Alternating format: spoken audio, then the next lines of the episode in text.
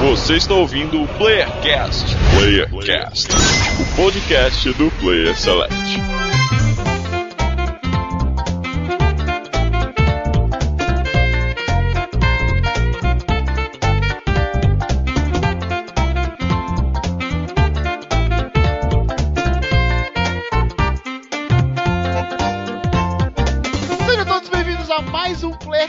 Paulo que nos fala Daniel Dan Lost.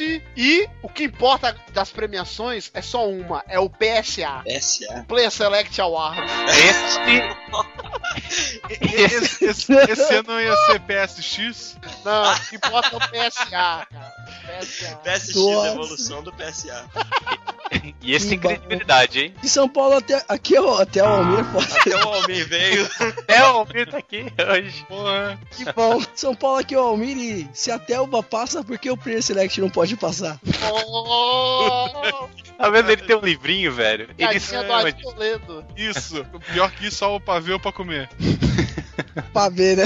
De Santa Catarina, que é Marcelo Guaxinim. E por mais que eu tenha me comportado esse ano, o Papai Noel não me trouxe um PS4. Ah, olha aí. É. Ele, trouxe, ele, se compor- ele foi mal, aí trouxe um Xbox e o Marcelo, não, não quero.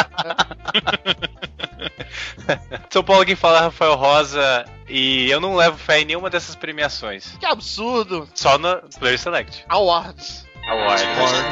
Extreme. E de Minas Gerais aqui é o Igor. E a premiação do Play Select foi roubada. Porque tá um absurdo, eu não concordo com esse top 10. Olha aí, olha aí. E se tá roubado, você é o primeiro vendido que tem aqui. Então, hoje a galera veio seca esperando o Bora Jogar. Não tem Bora Jogar. Hoje é a nossa premiação de final de ano. Vamos falar sobre os principais jogos do ano aqui, segundo o site e alguns convidados. Não teremos leitura de e-mails. Não Ah. teremos leitura de e-mails, o quadro que todo mundo adora, o Player Quest, não teremos hoje. Inclusive, um adendo, o Playercast não vai parar nas férias. Faz aí, aí, Almir. Ah. Ah, Caraca, todo mundo ficou triste. Ô, gente, era pra fazer o Ê, vou de novo. pra você ver como todo mundo adora fazer um episódio bem bacana pra você ouvir. É que falaram que vão pagar mais pra mim, por isso que eu vou trabalhar aí nas férias. É, Vai ganhar o dobro. vai ganhar o dobro de O nada. dobro de O dobro- zero é O dobro da metade, né?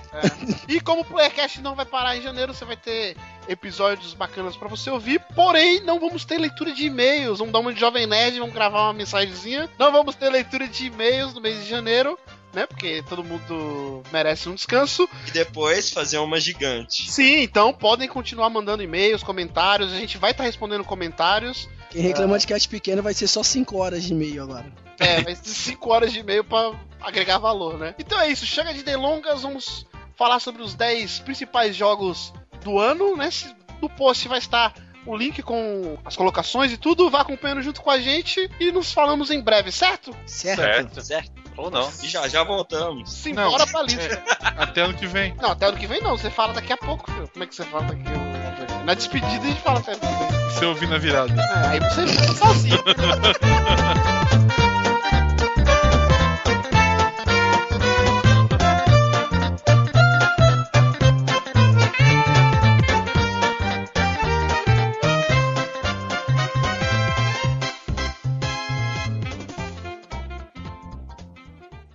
Em décimo lugar, Batman Arkham Origins.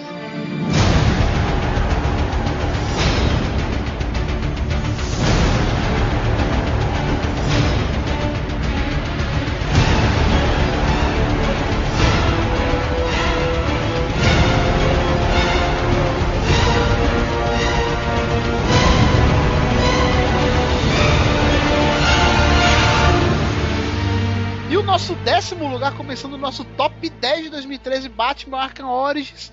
Um jogo aí contestado por alguns, elogiado por outros. Estamos aqui com uma dupla, veja você, Igor. O Luke, que já participou de vários episódios aqui com a gente, falou sobre Portal, foi odiado falando dos jogos que todo mundo gosta e ele odeia. E o Etienne, que falou sobre o seu eterno jogo do Zé Colmeia e as suas músicas maravilhosas que ele colocou num playlist junto com a É um gente. jogo foda. Olha aí, ó. Tudo bom com vocês? Tudo bem. Firmeza total. Isso aí. E o que, que vocês acham? Batman Arkham Origin décimo, vocês acham merecido? O que, que vocês acharam do jogo? Mais do mesmo? Teve alguma novidade? Porra, velho, décimo? Pô, merecia mais, hein, na moral. Então, eu quero começar falando que eu achei injusto o Batman estar em décimo lugar, porque eu acho que ele não deveria nem estar em décimo lugar, porque Olha que absurdo. o décimo primeiro lugar merecia mais, que era o Gone Home, porque o, o Batman eu achei mais do mesmo, não que seja ruim, claro, Olha aí, olha aí. mas o Home era um negócio diferente do que a gente tinha visto e tal, mas acabou não entrando sua menção aí, né, mas o Batman... O, jo- o Batman é foda, entendeu? Então ele sempre vai estar no top 10. Se lançar todo ano, o Batman vai estar no top 10, cara. Entendeu isso? Apesar do jogo não inovar tanto, assim, ó, na minha opinião, né? Claro. Eu acho assim, ó, que o Batman ele merece porque é um jogo bom. Tipo, ele é completo e tal. A proposta dele é boa. Só que, como que eu tô falando, o jogo é bom, só que tá virando uma sequência que não acaba nunca mais, sabe? Eu acho que isso fica ruim pro, pra imagem do jogo. É, ele não foi feito pela Rocksteady, né? Então dá pra perceber, quem jogou o jogo sabe é, a diferença e tudo. Mas ele trouxe coisas boas também. é, A história dele não é ruim, é boa, ele tem momentos marcantes assim. Mas eu, sinceramente, eu não sei se ele merecia também estar no top 10, não, porque a gente teve grandes jogos esse ano, mas ele tá longe de ser um jogo ruim, ele é um bom jogo. Só reforçando aqui, o Etienne colocou o Batman em sétimo lugar na lista dele e o Uhum. Luke em quinto, olha aí, ó. O Luke gosta da franquia Arkham, né? Vocês acharam que ele tá no nível dos outros Batman, Arkham Asylum e Arkham City, por exemplo? Eu acho que ele tá ótimo, cara, na minha opinião. Eu não joguei o jogo completo, né? Eu não cheguei a zerar, mas pra mim o jogo é foda, cara. Sim, e você, Luke? Sim, eu acho que só dele, assim, continuar o mesmo nível de produção do City e do Asylum, acho que ele já merece ser um dos melhores jogos do ano. Sim, é uma das principais Foram franquias dessa jogos, geração, né? Sim. É, é como eu tava falando, cara. O jogo ele, ele segue uma sequência, ele é bom, tá? Não, não perde assim o desempenho dele, pô. É um jogo top e tal. mo- na minha opinião, a movimentação é ótima. É, o gráfico e tal, a história é legal. Só que, tipo, ele é bom, só que ele parece que vai durar mais de uma geração, assim, sabe? É um jogo que não vai acabar a franquia. Ah, é. provavelmente na próxima geração vamos ter jogos ainda da franquia Arkham, com certeza, né? Pois é, isso que me, que me deixa com medo, assim. Eu acho que o jogo não tem que ser tão prolongado, sabe? Sim, sim. Então tá aí o nosso décimo lugar, começando a lista aqui. Batman Arkham Origins, controverso, mas quem jogou sabe que o jogo é muito bom e, e por isso, também pelo legado que ele tá deixando, ele tá no nosso décimo lugar. E falando agora das surpresas do ano, Uhum. começando pelo Luke, depois o Etienne fala qual que é a surpresa do ano que ele teve. Luke, qual foi a surpresa do ano pra você, né? Cara, a minha surpresa do ano foi GTA V. Que isso? Você achou GTA V Olha. com uma surpresa? GTA V foi uma surpresa. Eu não estava Achei esperando ser nada do. GTA, velho. É? Eu não estava esperando nada. Eu Você não gosta de horrível. GTA, não? Eu gosto, mas só pra zoar. Ah, verdade, então- sim, não, cinco então- minutinhos já Ah, de haterzinho, haterzinho. Tá, deixa, deixa eu refazer então. Na verdade, a surpresa do ano foi a história de GTA V pra você. Sim, a história. E eles inovaram um monte de quesito em questão dos outros GTAs. Sim, também eu concordo. Nisso aí eu concordo. É, e Etienne, e você? Qual foi a sua surpresa do ano? Cara, minha surpresa, que é uma má surpresa na minha opinião, infelizmente é, é o falecimento do Tom Clancy, né? Que por causa dele, né, teve grandes franquias, é isso, Splinter Cell, Rainbow Six, vários jogos saem por causa dos livros dele, das histórias dele. Eu acho que, pô, eu acho que ele poderia lançar mais livros e fazer mais jogos, né? É uma perda sentida, né? Não só pro, pra questão dos jogos e tudo, mas é, ele fazia livros também, tudo, tinha ótimas histórias, né? Uhum. É, não desmerecendo o Tom Clancy, claro, ele fez obras muito boas e tal. É, mas no quesito games, tudo que a gente tem há muito tempo já, tipo Splinter Cell, Ghost Recon e tal, ele não tava mais envolvido, sabe? Só tinha o nome dele lá, ele só assinava. Uhum. Tanto, tanto que a Ubisoft comprou o direito de ter Mas- o nome dele. Foi por causa dele que existiu, né, Igor? Ele Virou fez uma essa obra. É, por mais que ele não tinha participação, mas é baseado em algo dele. Então. Não, por exemplo, o. Tom Clancy's The Division, eu aposto que ele não teve participação, a participação dele é zero, sabe? Tipo, Então, mas é baseado em algo dele, Igor. Entendeu? Senão É, eles cara, precisariam usar o nome se- dele. dele não, não- eles usam o nome porque tra- agrega valor ao jogo.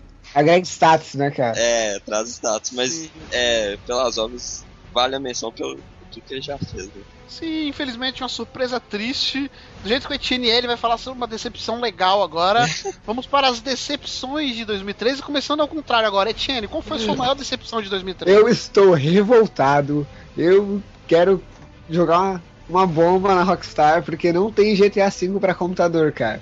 Olha. Olha a decepção. mesmo, cara. Ah, eu não senti falta não, joguei no PS3 de boa. Não, mas eu vi que teve abaixo assinado, a galera do PC tava maluca com o GTA V, não sabe? Eu acho que vai sair É, não, então, óbvio que vai sair, porque. em 5 anos. Vai- é, Red Dead, ó, só pra falar, Red Dead até hoje não tem, cara. então, mas Red Dead não é GTA, sabe? Não tem a, a fama Tem um do nome, GTA, um não vende o que GTA vende. É, eu acho que deve sair já ano que vem, no mais tardar 2015 aí. Mas sai, pô. O 4 foi a mesma coisa. O pessoal que tava na época esperando lembra que demorou pra sair pro 4 pro PC. Só tinha pros consoles da nova geração. Esse sim eu tava esperando e olha que eu não gostei. E o que eu não tava esperando eu gostei. Vamos esperar pra ver. A galera do PC aí tá ansiosa, esperando pra jogar esse ótimo jogo aí. E eu acho que vai sair também. Só que sinceramente eu não sei quando, né? Esperar pra ver. Luke, você, Luke, sua decepção do ano. O que, que te deixou mais triste em 2013? Cara, o que me deixou muito, muito chateado esse ano foi Battlefield 4. Como assim, cara? Pô, eu tava esperando muito do jogo. Os caras criaram muito hype, sabe? Com os trailers e tal. Hum, E eu tava esperando a parte competitiva. E, porra, nada, né? Mas deixa eu te perguntar, Luke, você achou o Battlefield 3 bom? Sim, um dos melhores jogos do tipo. E por que que você achou ruim? Não é meio que mais do mesmo? Apesar que ele Sim. trouxe algumas inovações, né? É muito poucas inovações. Mas eu tava esperando muito a parte competitiva dele, sabe? É, eu não entendi o que, que ele não fez pra te Pois deixar. é, Cara, ele só foi Eu um pouco mais do mesmo do Battlefield 3, sabe? Ah, então você queria algo novo. inovação. Sim, inovação.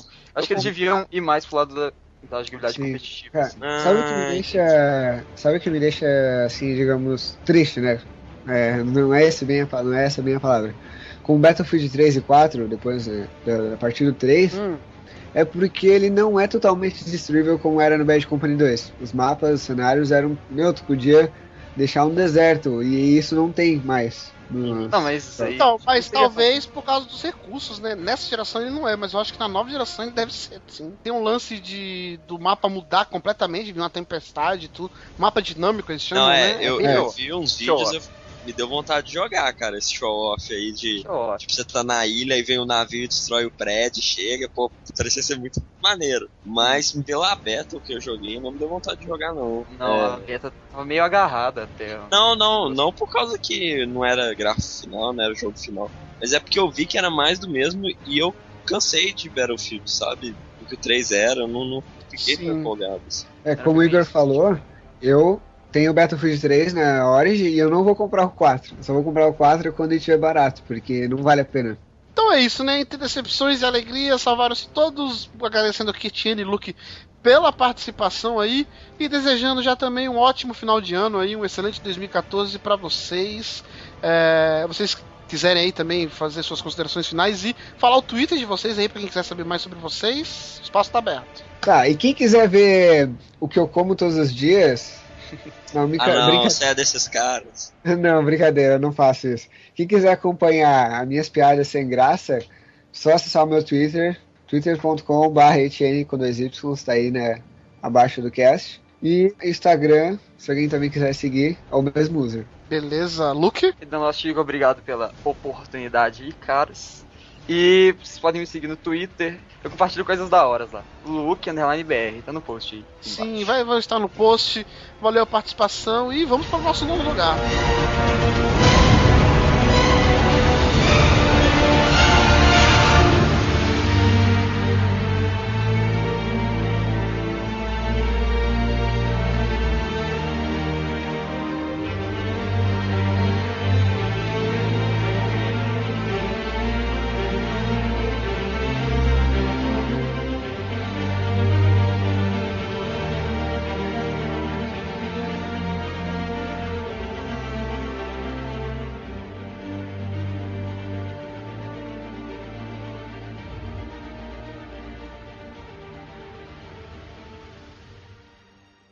Em nono lugar, The Stanley Parable.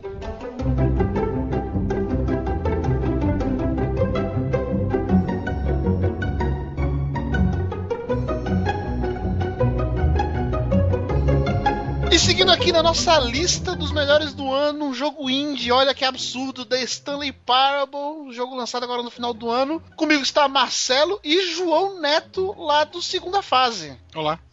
Olá, Tudo bom com vocês, meus queridos? Tudo certo. tudo ótimo. eternos essa noite. Olha aí, olha aí. Então, vamos falar sobre The Stanley Parable, nosso nono lugar. João, você, que é o convidado aqui, o que, que você achou? Nono lugar, tá justo? Você gostou bastante do jogo, hein? Adorei. Uh, The Stanley Parable, pra quem não conhece, uh, é um first person, first person walking, né? Eu acho que dá pra. É, eu ia até te perguntar, na sua explicação seja junta, se é um jogo. Uh, ele é um jogo, absolutamente um jogo. sim, absolutamente sim. Qualquer sistema interativo uh, uh, programado, né, feito, feito de forma processual aí, com linhas de, de programação, eu considero um, um jogo. tem pessoas que têm definições mais restritivas, né? É, precisa ter desafio e tudo, mas eu tô é, contigo, pois é. contigo, concordo. é, ele é um jogo que é, tem um propósito meio diferente do normal, né? Porque é, nos outros jogos você, o jogo pelo menos ao meu modo de ver, ele tenta fazer com que você não quebre o jogo, né? E o The Stanley Parable é ao contrário. Exatamente. Eu gosto de definir o Stanley Parable como um embate entre game, os game designers, né? Todos os game designers e os jogadores, né? Porque uh, o, a, o, o, que normalmente a gente tem uma, uma relação entre jogador e game designer é que a pessoa que projeta o jogo ele tem uma, normalmente uma visão muito clara, né, uma visão muito certa da experiência que ele quer transmitir com aquele jogo. Então ele quer sempre, ah, não, nesse momento o jogador vai ouvir essa trilha sonora e vai, a câmera vai girar para esse ângulo para ele ter essa experiência muito exclusiva que eu quero entregar para ele. E no Stanley Parable, uh, só para explicar um pouquinho como é que ele funciona, é, ele é um jogo em primeira pessoa que mostra a relação entre o Stanley e um narrador, né, que está ali para uh, o, o, que ele deixa a princípio, né, deixa claro a princípio é que ele está ali para contar uma história, uh, no caso a história do Stanley. Então ele quer que a história tenha um, um princípio, um meio, uh, com, com, com, um desenrolar e o fim. Só que o, o que é mais interessante, né, por, por, mais que seja possível a gente ter essa história elaborada, a história que o narrador criou para o Stanley, o mais interessante no jogo é você tentar quebrar essa história, né, tentar fazer com que o o narrador uh, tem, fazer o narrador se virar, sabe? Tentar. É, é aquela sim, experiência sim. que a gente tem normalmente com jogos, onde ah, tem uma, uma cutscene rolando, ou tem alguém andando aquele diálogo expositivo, né? Tentando explicar a história, e o jogador normalmente tá ali correndo em círculo, sabe? Ou atirando na parede, não tá nem aí pra nada. E, só que a única diferença do, dos jogos normais pro Stanley Parable é que no Stanley Parable o narrador reage, né? Quando você começa a andar em círculos, começa a atirar no nada, o narrador vai e fala, pô, o que, que você tá fazendo? Eu tô aqui tentando contar uma história. Sim, quem não faz, por exemplo, né, a, a, última moda dos jogos, não sei se é a última, né, porque tem várias modas aí que acontecem, mas da seta, né, que, que origina ali a, onde você tem que ir, né, pra, pra, você se basear para onde você tem que ir. E muita gente faz, eu sou um deles, né, essa seta vai pra esquerda, eu vou pra direita porque vai ter alguma coisa, né, um interessante, coletável. um item, um coletável, sim. E se você fizer isso no The Stanley Parable você vê isso que o João falou, a reação do, do narrador, porque ele fala, né? E Stanley foi para a cozinha, por exemplo. E se você não for para a cozinha, se for para a sala, o narrador reage. Ah, mas Stanley estava meio confuso e acabou indo para a sala, entendeu? E ele vai perdendo a paciência. Inclusive, eu achei um rival à altura da Gleidos, viu, João? Sim, cara. É, é sensacional, acho... cara. É, com certeza, eu acho que o, o, o, paralelo a ser traçado entre os narradores, né? Se você pegar a Glades do Portal uh, e o Stanley, eles são muito parecidos. Embora o Stanley, eu imagino que ele seja um pouco menos sarcástico, ele tem um humor uh, mais, mais inglês, né? Como o humor do Douglas Adams, o, o escritor do Guia do Mochileiro das Galáxias. Já, já que a gente tá falando de Portal, eu acho que ele tá mais pra um Cave Johnson. é verdade, é verdade, muito bem observado. Eu, eu acho assim, ó, tem muita gente falando, ah, porque o futuro dos jogos são o pessoal indie, o pessoal indie. E o que eu vejo é que o futuro do, dos jogos, o pessoal fala, é as grandes empresas jogando para não errar, é fazendo aquele jogo que eles sempre fizeram, melhorando uma coisinha ou outra, e que os indies vão vir com esse negócio de inovação, né? Com sim, a gente sim. viu outros jogos que vão aparecer nessa lista, e jogos que a gente viu esse ano, são pessoas que não têm medo de, de testar uma coisa nova, de fazer um, um esquema diferente. É, inclusive até o The Stanley Parable é meio complicado falar dele, porque assim, eu recomendo, eu achei um dos melhores jogos do ano também, tá na minha lista.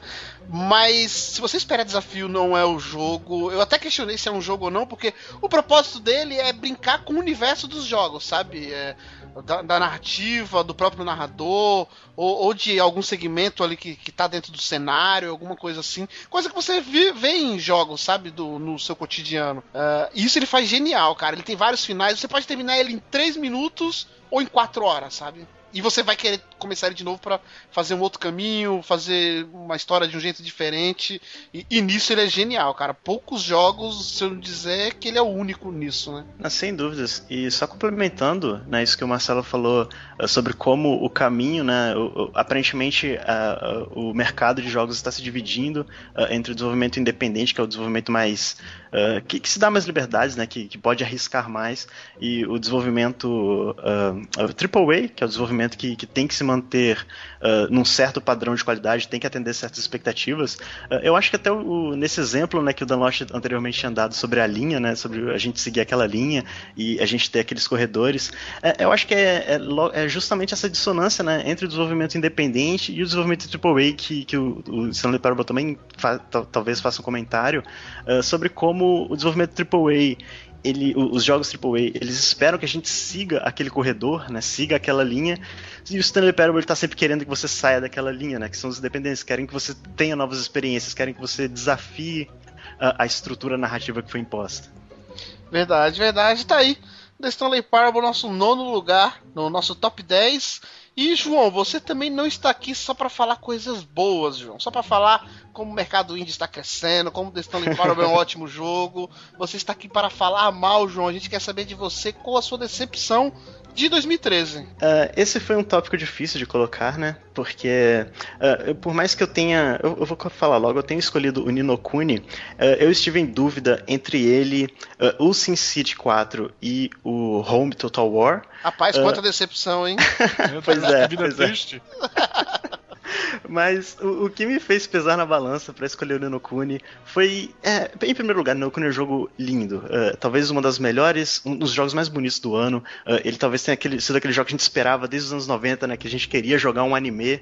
é, e ele, eu e acho um que RPG também, né? Que, que oriental, assim. que- Aí que tá, esse, esse que é meu ponto. Eu joguei o, o Nino Kuni por mais de 30 horas e ele é a minha decepção porque ele me fez perceber que, que não é. ele não é minha decepção porque ele é um jogo ruim. Ele é uma decepção porque ele fez eu perceber que eu realmente não gosto mais de JRPGs. Olha, Eu acho que a decepção foi essa, sabe? Eu ver que esse gênero não me atende mais. depois de 30 horas você percebeu que não valeu a pena ficar 30 horas no, no jogo ali. Então, aí, é, é como eu tava dizendo, o jogo não é ruim, o jogo em si não me decepcionou. A decepção que eu tive foi ter percebido que esse gênero não me atende mais e eu não tenho mais paciência, eu não tenho mais. Mas por quê? O É. grind, a questão do grind é o quê? Sim, principalmente o grinding. E como que uh, o grind, né, que é algo que a gente meio que já espera, né, de JRPGs, uh, acabam prejudicando até mesmo a narrativa. Porque chega em um certo ponto no miolo ali do jogo, em que o jogo precisa ficar justificando o fato de você ter que estar lutando, sabe, contra os mesmos inimigos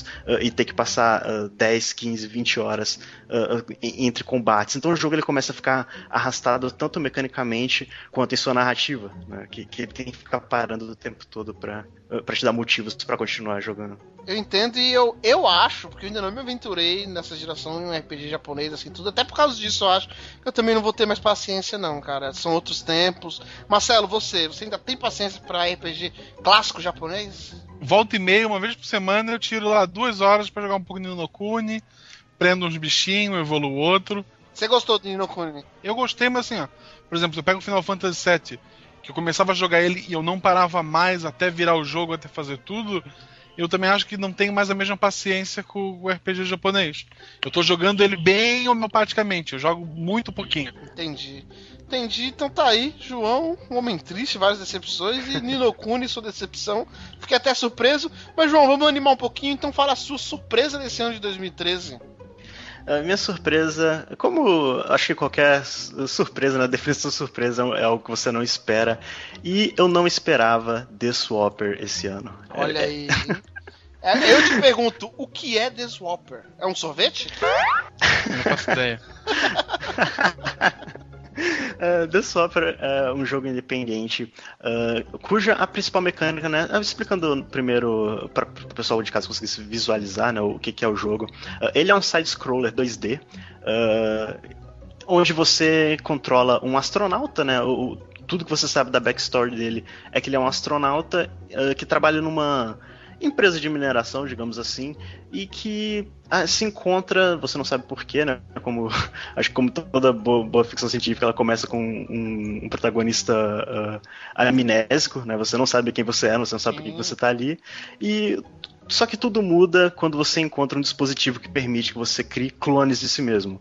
Uh, então a principal mecânica do jogo é essa: você consegue criar até quatro clones uh, de si mesmo e, e, você consegue trocar sua alma, né? Digamos assim. Existe até um, um questionamento filosófico dentro do jogo sobre o que, que é a essência que transita, né? Por, por aquele, por aquele dispositivo. Mas só um dos, dos clones, né? Até do, do, são quatro clones. Só um dos clones conseguem ter a essência uh, do, do, do, original. Uh, então todos os outros três são réplicas e essas réplicas se comportam exatamente como o original. Então se você pula, suas quatro cópias pulam. Se você anda para a esquerda, todas elas andam para a esquerda. Uh, e dessa forma você precisa resolver os puzzles e avançar uh, em um dos cenários que eu arrisco dizer ser um dos cenários mais com, com, a melhor atmosfera de, desse ano. Assim, eu, uh, em, em, videogames eu não lembro de ter tido uma experiência tão imersiva e, e ter sido uh, jogado, sabe? Tanto, é, eu tenho certeza que quem criou esse jogo ele tem muita paixão por ficção científica, ele tem muita paixão por 2001, uh, ele tem muita paixão por Lunar, né, aquele filme de 2011, aquele excelente filme de 2011. e eu tenho certeza se ele tivesse visto Gravidade, ele teria muita paixão por Gravidade. Se tivesse Sim. visto na época. Né? Olha aí, é um jogo novo, João? Assim, ele é do começo do ano ou é agora recente, mais pro final do ano? Se eu não me engano, ele foi lançado ali pelos, pelos meados de abril, maio. Nossa, uh, então ele, não é novidade, novidade assim, né? Não, não. Sim. E quem se interessou? Onde tem esse jogo para baixar na Steam? Eu imagino que ele seja só disponível pra, para PCs mesmo. Uh, mas como eu disse, por ser um, um side-scrolling, por ser. Uh, ele é 3D, mas a visão dele é 2D, né? Então ele é um jogo uhum. leve. Você. Uh, eu imagino qualquer máquina um sim, pouco mais sim. recente consiga rodar ele. Bacana, bacana, interessante, profundo, como os jogos que o João gosta. E então é isso, João, você está aqui, mas você não é daqui, você é de terras distantes. De onde você é? Quem se interessa pelo, quer se interessar pelo seu trabalho? O que, que você faz aí na internet? Eu sou do Twitter, do Twitter NetoJPV. E no momento eu estou participando com o meu amigo Babu e com o meu amigo Roberto, que hum. aparentemente vai, vai vão farão aparições né, nesse episódio ainda, Sim, né? é a panelinha do segunda fase aqui no Play Select, não tô gostando disso não.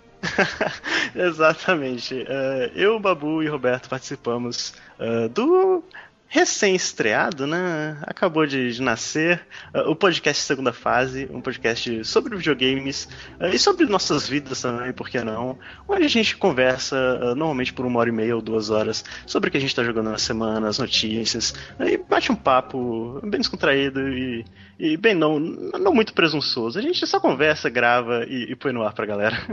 Que dia da semana costuma sair? segunda fase, sai toda segunda-feira. Toda segunda-feira? Toda segunda-feira. Tá bom. Sim, recomendado. Já tem alguns episódios no ar lá. Vão lá, confira lá o, o conteúdo que essa galera faz, que é bem bacana. E João, eu vou te dar tchau, mas daqui a pouco você volta, tá? Beleza. Tchau pra vocês e até mais. Stanley para o nosso nono lugar. Vamos continuar no nosso top 10 aqui.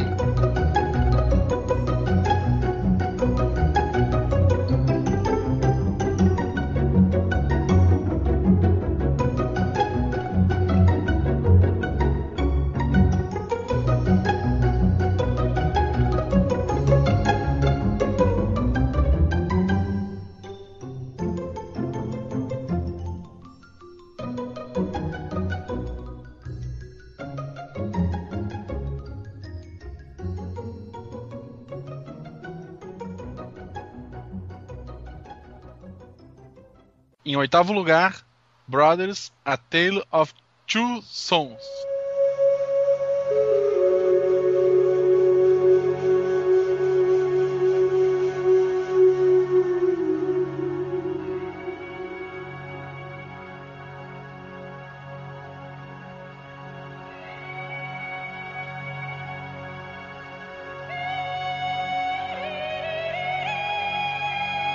Chegando no nosso oitavo lugar, mais um jogo indie. Olha que absurdo.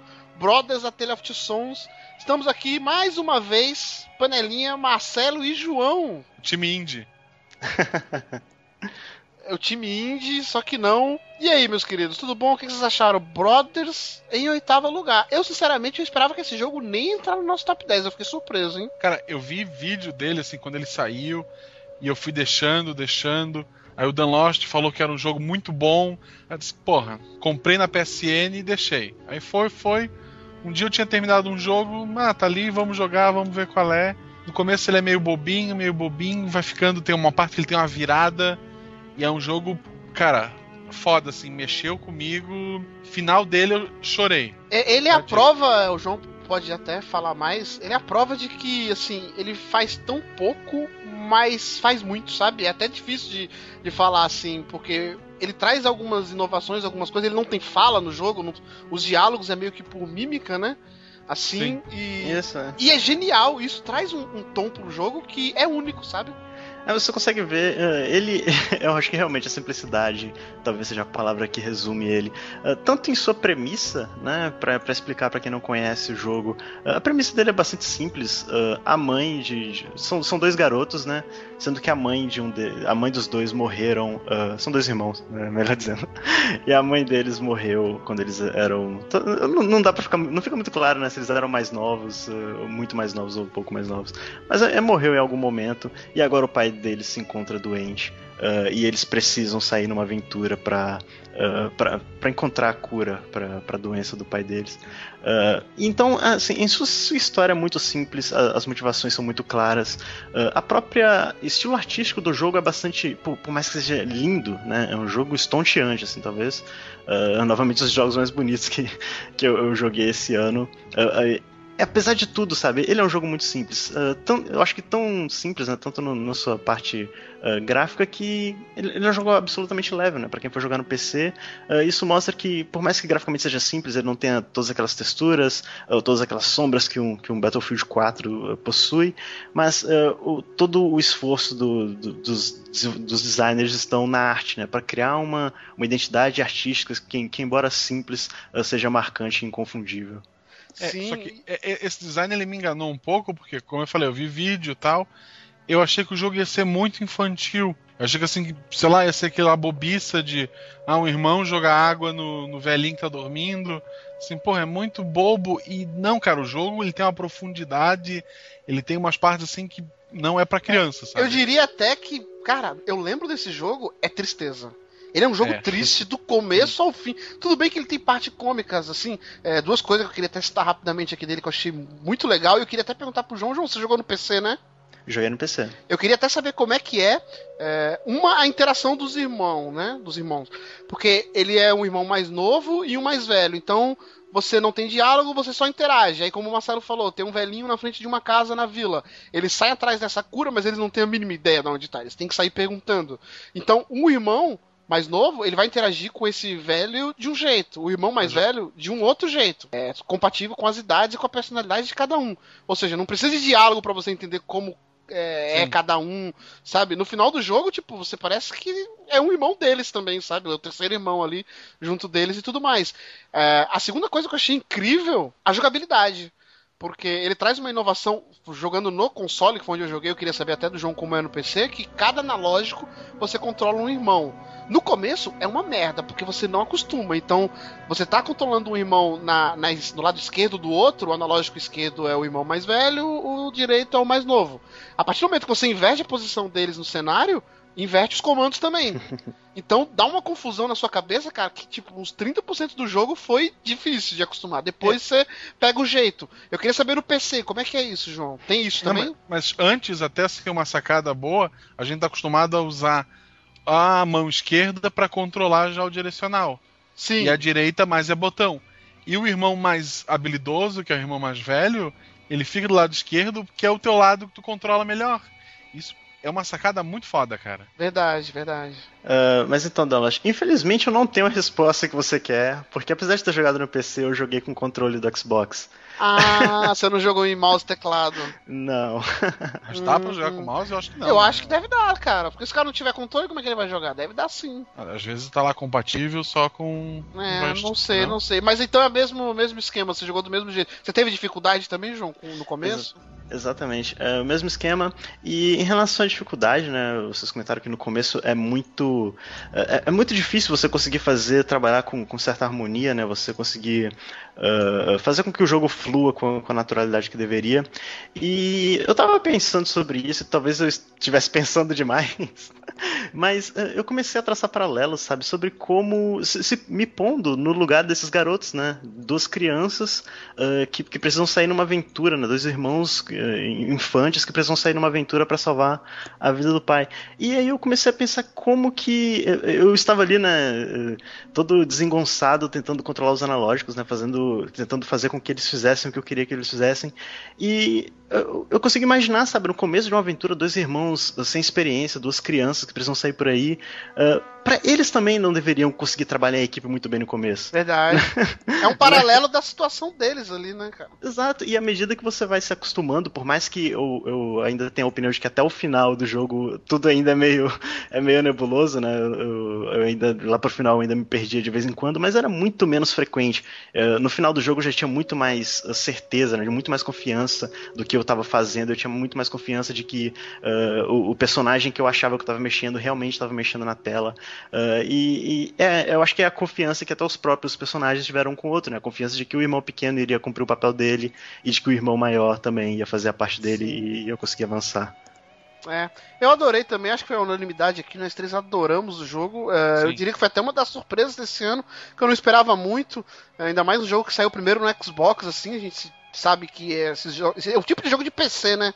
Que sai mais para PC e tudo, depois ele saiu para PC, saiu na, na PSN também, recomendadíssimo, nosso oitavo lugar. Brothers, A Tale of Two Souls. É, é... E re respondendo a tua dúvida, no, no, na Steam tá, tá escrito só pode ser jogado com controle. Ah, então é só controle ali. Então uma pena. Mas é, é bom porque é isso que o João falou. Se você entrar no mundinho, como todo mundo fala, né? É. Ele traça bem um paralelo disso mesmo. É, é, um jogo muito bonito. Inclusive, eu tenho até uma teoria rapidamente aqui que eu vou falar: que eu posso explodir cabeças ou posso estar sendo um completo idiota. Eu joguei, cara, esse jogo em determinado momento. Eu comecei a pensar que aquilo era o vilarejo do Shadow of the Colossus, porque parece muito, cara. a ambientação ali, é claro que tem população agora ali, né? Tudo bem que é pouco e tudo. Mas em alguns cenários eu lembrei muito de Shadow of the Colossus. Incrível. É, você lembrar de Shadow of the Colossus e o jogo traçar inspirações muito claras do Aiko. Então. Sim, ele tem inspirações do Aiko claríssimas, né?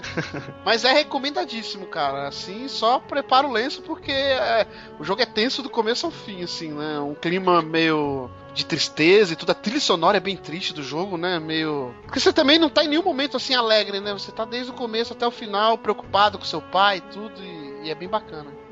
Então a Sony ela perdeu a oportunidade, né? Ela podia ter comprado esse jogo e lançado como Brothers The Last Story. Nossa senhora, olha a piadinha. Marcelo, deixe de ser humorista, aproveite que você tá aqui também e fale qual foi sua surpresa do ano. Surpresa do ano para mim foi um jogo que não tá nesse top 10 porque não teria graça, ele ficaria em primeiro e segundo. Que foi um joguinho de browser que eu achei que não, não dava nada. Olha aí, ó. Que é o Candy Box. Eu, eu acho absurdo ele não estar tá na nossa lista, cara, o Candy Box. Cara, quando tu me. Assim, eu já tinha feito minha lista, tu falou do Candy Box, eu. Puta que pariu. Foi, como tu mesmo falou, foi o único jogo que me fez ficar até 3 horas da manhã no dia do lançamento jogando. Foi o Candy Box. João, você jogou Candy Box? Joguei sim, cara. E o que, que você tem um pra falar? Um e o 2? Uh, eu joguei mais do 1 do que do 2. Uh, mas não dá para negar, talvez uh, que, que, ele talvez seja um dos jogos mais importantes para essa geração que, é que tá crescendo cara. conectada, sabe? Você porque, só porque é indie. É um... Você só é indie se você gostar de Candy Box. Ali é indie do dentro, raiz mesmo, cara. Não. não, porque ele é o apogeu de, de, toda essa mediocridade que a gente vive, sabe? De toda essa superficialidade em que a gente abre mil abas e esquece, sabe? A gente fala, não, eu vou deixar essa aba aberta aqui para ler depois e você nunca lê ler. E, agora é, é essa nova aba, sabe? O, Kidbox é essa nova aba que você deixa aberta ali. Sim. Na esperança de que você vai jogar e vai se divertir, mas você dá dois cliques ali e fala, não, agora vou, de, vou deixar aberto mais quatro horas e depois eu volto. Sim. A gente comentou rapidinho é, num Bora Jogar, se não me engano, sobre o Candybox do 1. Mas sério, fale rapidamente para quem não conhece o que é o Candybox. É um jogo que começa com uma tela é, que fica lá te dando um doce, dois doces, três doces. Tu tem a opção inicial de comer ou jogar no chão. Dependendo do que tu vai fazendo, vai abrindo outras coisas. Depois aparece um vendedor e tu pode comprar uma arma e tu pode sair em aventura. Vira um RPG, né? Meio um RPG. Vira um RPG Você completo. luta assim. contra o desenvolvedor do jogo, olha que absurdo. Do nada, e ele é feito todo em caracteres, né? Uma página em branco É, assim, de browser. Todo, cara... Isso, todo em simples. caracteres, cara. E Qualquer é incrível, computador da Xuxa roda. Computador do Igor roda. Verdade. E é incrível como eles conseguiram, é, fa- falando sério agora assim, fazer um negócio tão bobo, tão simples, você pode falar, que idiotice. E, e eles colocaram uma coisa assim, meio que é, dos RPGs antigos e tudo, que era até em texto, né? É, tipo, batalhinha, você vê o, o nosso personagem ali, que é aquela bolinha e os tracinhos, né? Como criança faz o desenho de, de uma pessoa, e indo pras batalhas, cara, enfrentando globes, enfrentando dragões, enfrentando. É, é incrível, cara. E saiu o Candy Box 2, né? Eles fizeram uma contagem agressiva bizarra no site dele, tudo bem simples, tudo acho que é um cara só que fez. E, e eles conseguiram expandir isso, cara, que você tinha controle do seu personagem, você ia Sim, visitar podia vila- pular. podia pular, visitar vilarejos, coletar itens, explorar os locais. É, é bizarro, cara. Com, com aquele negócio que a gente falou do Stanley Parable também, né? O tão pouco o cara consegue fazer tanto, né? Assim. Sim. Será que lá pra 2027 a gente vai estar aqui no Playercast falando sobre o, o Candy Box 12? Sabe, que tá saindo pros Sendo consoles de box. nova geração? É, ou então É. tá uma merda, né? Saindo todo ano o Candy Box, aí ah, se vendeu ao capitalismo. A EA vai comprar o Candy Box. olha aí, olha aí, com gráficos ultramodernos, né? Mas, rapaz, vai ser a Nestlé. Vai ser a Nestlé. É isso, bem isso.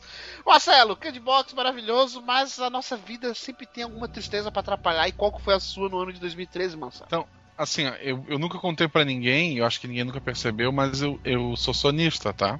Ah, é verdade? É, é, é difícil admitir isso, mas eu sou.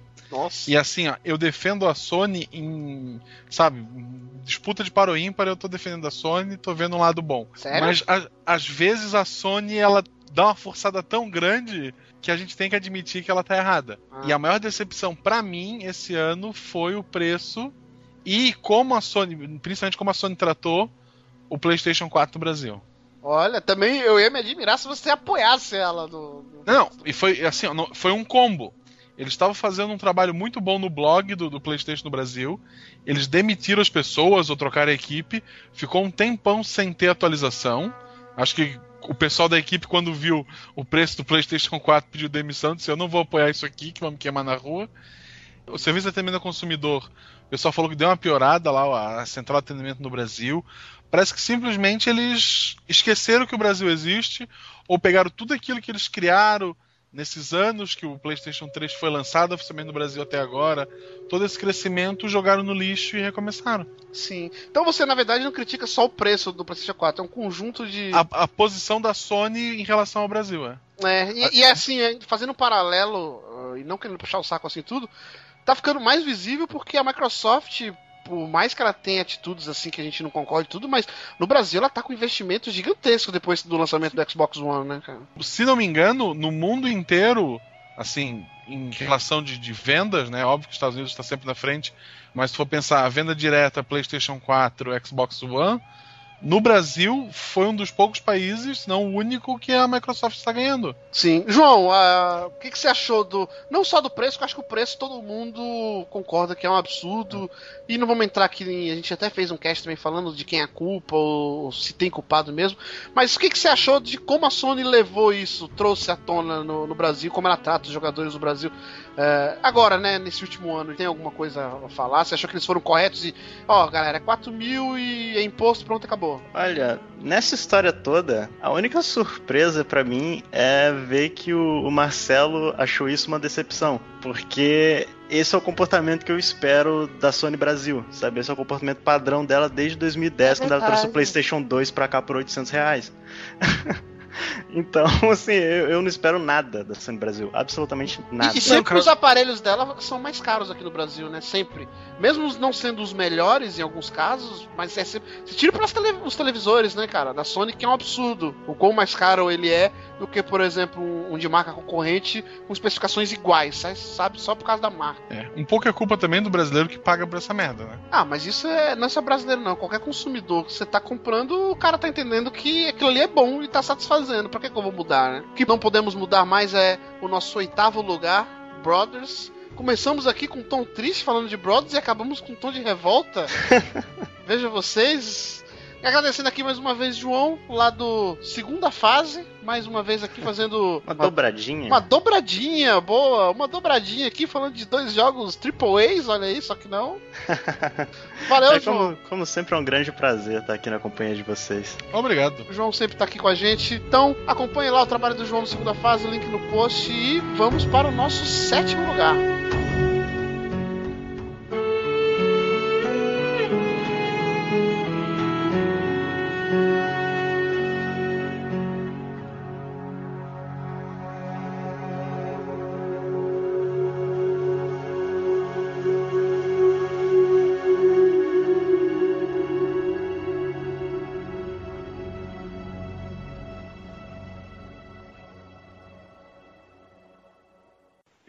Em sétimo lugar, Beyond Two Souls.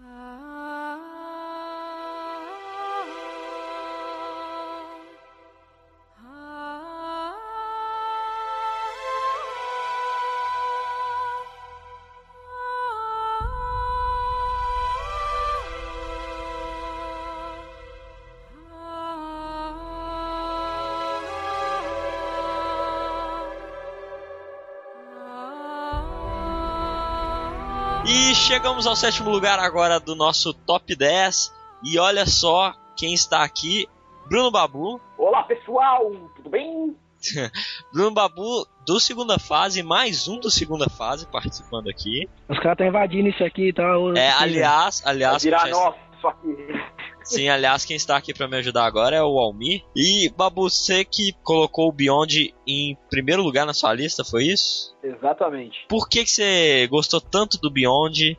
Que, que você acha dele? Fala aí pra gente um pouco sobre o jogo. Ele merece essa posição? É, bem, primeiramente, o Beyond Two Souls ele foi um jogo injustiçado, na minha opinião, pela crítica é, e pelo, por alguns jogadores, né? Porque assim, eu vou ser sincero, a primeira coisa e a maioria das coisas, e da- um dos fatores, né, que o pessoal falou, foi a questão da história não ser em ordem cronológica. Ou seja, você joga com a Jory quando ela é pequena e em 5 minutos já tá com ela adulta, tipo, namorando, etc, tá ligado? Isso daí, eu vou ser sincero, é uma coisa que eu gostei, porque a gente foge um pouco daquele negócio que a gente já tá acostumado, daquela história, daquela história que é linear. Porque vamos combinar que se eles fossem fazer Beyond Two Souls numa história linear, seria ela bebezinha, ela crescendo, papapá, seria viraria um The Sims com um jogo de ação, tá ligado? É. E isso daí não ia cair bem. Eu acho que, na minha opinião, não ia cair um negócio. Não ia ficar um negócio bom no jogo. Entendi. É, outra coisa que o pessoal falou foi a questão dos comandos, né? Teve um monte de gente que falou a questão dos comandos. E, caras, eu não entendi, porque os comandos vieram de Heavy Rain. Você tem muita influência de Heavy Rain nesse jogo. Muita. Sim, muita é, eu, eu vejo que é meio confuso quando você tá com a Aiden, né? Que é o fantasma. É, Oi, Aiden, oi. O Aiden, no caso. É E é importante. é, você flutuando e tal, pode ser meio difícil. Mas isso eu acho que é uma questão de costume mais. Eu joguei por enquanto só a demo. E eu, eu fiquei impressionado com o jogo, eu não entendo as notas, tudo bem que a demo não dá pra falar, mas pela demo eu achei que esse jogo ia ser GOT, sabe? Graficamente ele é impressionante, eu achei, sabe? É o jogo mais bonito do PlayStation 3 disparadas. Ah, eu também achei. Também achei com certeza. Uma coisa interessante, Igor, que eu não sei se você sabia, Ah. nesse jogo foi utilizada uma técnica diferente de, de criação de personagem. Eles não fizeram aquele negócio que a gente tá acostumado em ver em God of War, Call of Duty. Eles não pegaram e modelaram os personagens. Eles utilizaram uma técnica nova que é. Eles escaneiam o corpo do- da atriz, que no caso era a Ellen Page, né? Uhum. E automaticamente esse scan ele sai pro PC e já sai como um modelo 3D em tamanho real dela, perfeito, com os poros e etc. É um negócio absurdo. Isso, cara. isso- isso é muito interessante, né, por sinal. Sim. Sim, é muito louco. Ah, e parece que essa, essa pegada de escanear, ele veio desde o Eleanor, com aquela parada dos feições, tá ligado? Uhum. Aquilo era um scan, só que era bem menor. O estranho do Eleanor é que, tipo assim, a cara dos personagens era muito bem feito, mas o corpo parecia que era um bonequinho, sabe, mesmo de videogame. Era tipo um GTA San Andreas com o gráfico de hoje, tá ligado? Mais ou menos.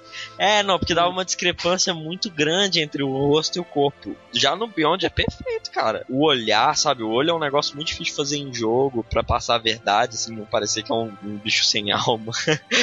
Quando tenta Sim. fazer um negócio fotorrealista, e eles conseguiram, sabe, eu achei impressionante. Sim, é muito legal também que o fato de eles terem usado uma atriz, que no caso é a Ellen Page, deixou o jogo um negócio muito mais real. É, eu dou também a, a, a minha. Teve uma coisa que eu falei na minha análise, né, do, do site. Eu não dei nota no para esse jogo. Foi o único jogo do site que eu analisei até hoje que eu não dei nota. Simplesmente pelo fato de ser um negócio pessoal. Apesar do fato de que depois que eu expliquei essa- esses problemas pro pessoal antes deles jogarem e falei pra eles. Se você for é, com aquela mentalidade de Heavy Rain de vai ter começo, meio e fim em ordem cronológica, você vai odiar o jogo.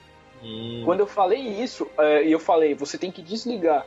E como se você estivesse indo jogar uma experiência totalmente nova, o pessoal adorou. A gente tem o Mario, que também já participou do Playercast, tem o, o Build também, né? Da Sword. Eu avisei eles e, tipo, puta, o Igor viu, os caras ficaram maravilhados, velho. Eu tô louco pra jogar esse jogo, por mais que as notas estejam afastando um pouquinho, assim. Mas eu tenho curiosidade de saber, porque pela demo eu achei impressionante, cara. Eu quero jogar muito o Beyond. E acho que, assim, foi um jogo que foi desmerecido um pouco, sim. Acho que muito por isso que você falou da história. Ou você gostou pra caramba do jogo, ou você odiou o jogo, sabe? É muito Sim, é extremo. muito- Como o Heavy Rain Sim, também é. Sim, também. O, mas uma coisa que eu estranhei é que é o seguinte: o maior problema também foi o David Cage, que é o criador do jogo, né? Eu vou ser sincero com vocês, eu só vi eles falando que um dos problemas era o David Cage, só que eu não entendi o porquê de ser o David Cage. Eu tentei entender, mas não entendi, porque na minha opinião, esse cara, ele é um cara muito ousado, só que ele sabe o que ele faz. Então, a gente sair do que a gente tinha que a gente estava acostumado, que era aquela pegada de um jogo de aventura ou um jogo de tiro em terceira pessoa, e o cara fazer Heavy Rain é um negócio totalmente louco, cara, porque podia ter dado muito errado. Sim, Vamos sim. crer que podia ter dado muito errado. Ele podia ter sido, tipo, o primeiro jogo que ele fez pela Quantic Dream, que foi do Play 3, ele podia ter feito uma cagada absurda, velho. Sim. Ele podia ter E- queimado o nome da empresa, só que ele tocou, ele tocou foda-se e falou, mano, eu quero uma experiência nova. E foi isso que ele fez com Beyond. Eu nunca vi um jogo até hoje envolver essa parada de sobrenatural tão bem quanto o Beyond fez. Eu achei muito legal isso. A pegada de você ter o Ai- o Aiden, né? E você poder, em determinados momentos, eu, eu falo que isso daí, é- puta, acho que era a coisa mais divertida que tinha no jogo inteiro. É você atormentar as pessoas usando o Aiden, que a gente pode ver na demo isso, né? Que você atormenta aquela, aquela senhora. Sim. Mano, isso tem várias vezes no jogo. Tem uma parte muito legal que, na minha opinião, foi uma das melhores do jogo, porque você atormenta as pessoas e mostra essa parte da espiritualidade, espiritualidade, sabe? Sim, sim. É, É não, é, show. o jogo, pelo pouco que eu vi, vale a pena você testar, assim. É, é um jogo que você tem que jogar, é, tem que dar uma chance. Te- não é um jogo perfeito, mas Heavy Rain também não era, mas é uma experiência diferente, então acho que vale a pena por causa disso, né? Sim, não, com certeza. Mas, Babu, agora, deixando um pouquinho o Beyond de lado, eu quero saber, desse ano de 2013 que a gente teve, tivemos muitas coisas boas, muitas coisas ruins, eu quero saber uma coisa que te surpreendeu esse ano. Esse ano, o jogo que me surpreendeu, Igor e Almir, foi o The Stanley Parable. Olha É, só. É, o Igor já jogou? Na Cara, verdade, foi o Igor que recomendou. Eu pra joguei ainda, mas falaram muito bem, falaram muito bem. Sim, o Então, jogo tá ah, só. Na verdade, foi o Igor que recomendou pra mim, porque eu nunca tinha nem escutado falar do jogo, e ele falou pra mim: joga a demo, que você vai ficar com vontade de jogar o jogo final. E sabe o que aconteceu, Igor? Eu joguei Exatamente a demo, deu isso. 10 minutos, eu quis pegar o jogo final e, e, cara, eu vou. Eu acho que assim, a gente tentou, eu e o João no podcast da segunda fase, a gente tentou é, definir o que, que é Stanley Parable. E a gente chegou à conclusão que o jeito mais resumido de falar sobre o que, que é Stanley Parable, sendo errôneo isso, porque nem os produtores conseguiram fazer isso, falar que ele é um jogo sobre jogos. É, verdade. A gente é, é, o João explicando, é, ele falou que assim, ele tenta de uma forma muito legal é, botar aquele embate entre o personagem e o criador, tá ligado? Isso é muito legal. O Sim. jogador, o criador, ele faz isso várias vezes. E eu concordo totalmente com isso que ele falou. Eu acho que Stanley Parable é uma das. Puta, eu não sei se teve jogo que eu mais dei risada esse ano. Porque você olhava algumas coisas e você falava, puta, é mesmo, tá ligado? Não, é um falar, comentário muito bom sobre videogames em si, né? É uma coisa que a pessoa tem que confiar no que você tá falando. Tipo, joga esse jogo. Você não pode falar nada que estraga a experiência, sabe? Sim, sim. O... É, eu concordo também, velho, concordo. Mas é aquele negócio, pra quem não conhece, o Stanley Parable, ele é esse jogo sobre jogos, né? No qual o narrador vai falando aos seus o que, que você tem que fazer, só que você pode ou não acatar essas opiniões dele. E se você discorda, ele tem umas reações muito engraçadas. E Sim, isso leva pra um dos milhares de finais que ele tem, né? Que o jogo tem. Mas isso é muito bem feito, galera. Você tem que, tem, tem que dar uma, uma chance pra esse jogo, que ele é muito bom. Sim. E agora, Babu, qual foi a sua decepção desse ano, de 2013? Puta, eu fico até triste de falar, Ah, mas eu gostaria de falar que eu avisei pra todo mundo que vinha falar comigo desse jogo. Eu falava, puta, eu tenho medo de cagarem na franquia porque é uma das que eu mais gosto até hoje. Eita, O jogo foi Batman Arkham Origins. olha só. Não, para com isso. Para, Que, olha a para polêmica. com isso. Por não, quê? não, não, não. tá Calma, falando amor. merda, babu. Vamos, vamos ouvir. Por que foi uma decepção? Não, eu quero ouvir o que ele tem a dizer, velho. Eu vou me explicar, minha gente.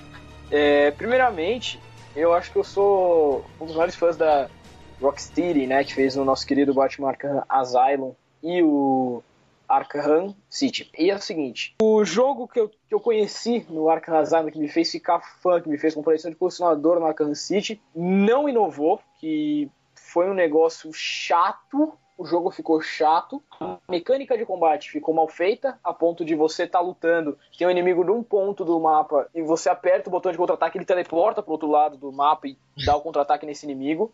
Isso que jogou vai falar que é verdade, porque acontece isso. Isso daí que o pessoal que eu acabei de falar, quem jogar o jogo vai perceber isso, que o jogo ele, ele perdeu muito do que fez ele, vir- ele ser famoso, do que ele ter, do que ele fez o Batman, a série do Batman Arkham ser, é, que foi Sim. o combate. Ele perdeu muito disso. A outra coisa, na minha opinião, isso foi um DLC mal feito de Arkham City. Olha só, chegou num ponto que Porque- eu concordo. Não, não, eu acho assim, cara. Tipo, eu tava esperando um Batman, eles me deram um Batman. Me agradou bastante, assim, não vou falar aqui, mas eu também acho assim, eu só concordo no com o Babu numa parte. Cara, ele devia ter vindo como DLC, não como um jogo em si. É, tá não, ligado? é, ficou pra mim muito claro que era tipo, dá pra fazer mais dinheiro com essa franquia nessa geração. Vamos fazer um prequel. Você vê que a cidade, ela não tem tanta coisa pra fazer, é uma cidade meio vazia, sabe? É, dava pra colocar mais coisa. Os inimigos também parece que ficou muito jogado. Eu, eu concordo, foi uma decepção. Sabe, ó, sabe o que me lembra ah, esse Batman Arkham Origins? Ah. O Assassin's Creed 3, depois que a gente jogou no Revelations. Ah, com certeza. Se bem que pra mim não foi uma decepção. Foi ruim, não gostei do, do que eu vi do Batman, eu não joguei tanto, mas eu não esperava. Eu só queria, tipo, ver a mecânica de luta e tinha isso, então tá de boa, sabe? Mas pra quem tava esperando uma história do Batman e tal, foi decepção. Não, pra, pra mim eu estava esperando mais um Batman pra mim, tipo, sabe, saudade de fã, sabe? Tipo, quero jogar um pouco mais de Batman. Foi o que eu recebi, aquilo ali, tá ligado? Tá bom, mas eu não esperava uma história inovadora, eu sabia que ia ser mais do mesmo, entendeu? Eu acho que Entendi. o Babu acho que se decepcionou porque ele tava esperando algo a mais e não, Não, foi o pelo que veio, contrário. Almir, é o que eu falava pra todo mundo. A única coisa que eu esperava é que eles não cagassem na franquia, cara. É Ah, a não, mas- única coisa. Mas foi pelo menos foi antes. Foi coisa. Sim. É, é um Origins, é um prequel, né? Então é uma coisa Hum, de antes. Não cagaram no futuro, que pode ter. Sim, sim, com certeza. Mas, não cagaram pelo menos, volta né? Rocksteady, né? Tá ligado? É, mas Babu, valeu pela participação. É, desejar aí pra você um feliz ano novo, boas festas aí, que você tenha um excelente 2014, que o projeto seu, do João e do Roberto dê certo aí, a segunda fase, e tudo de bom. Isso aí. Muito obrigado. Quero todos vocês na segunda fase ouvindo e tirando o público do Playercast. Olha só, que É absurdo. isso aí. É isso aí, É isso aí. como assim, Almir? É isso aí. É isso aí, tá aí pra todo mundo, tá aberto pra todo mundo, velho. Ah, ok. Seu negócio tá aberto pra todo mundo, mas vamos lá então. Ah, o meu tá. Essa Mas o Babu, você comeu muito peru no Natal? Daí foi Ok. responder um negócio desse, tá Ok, ligado? Então é, fala. Mas essa então foi nossa sétima colocação. Vamos então para o sexto lugar. Valeu, Babu. E vamos nessa.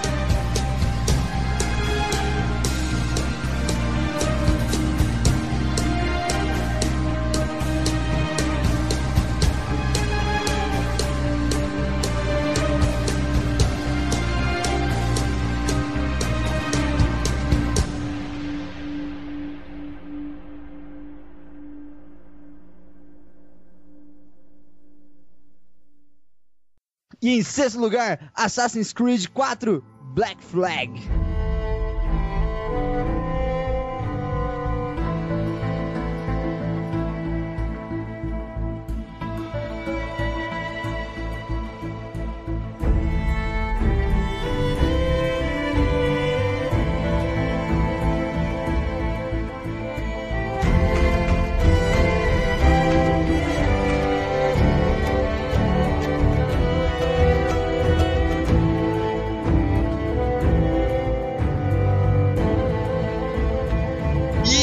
Chegamos ao nosso sexto lugar. Chegamos a Assassin's Creed 4 Black Flag. Olha só, mais um ano, mais um Assassin's Creed Ubisoft ganhando rios de dinheiro. E estamos aqui, eu e o Almir, com Davi Luna. Olá, gente. Tudo bem? Tudo bem, Igor? certo. Tudo bem, Brancão? É nóis. Tudo bem. De volta ao Player Select. Davi que já participou do de vários playercasts aqui, inclusive de Assassin's Creed, só vem aqui pra falar disso. É. Especialista. Falou sobre a série Assassin's Creed, então tem o link aí no post, vai lá ouvir também, muito legal.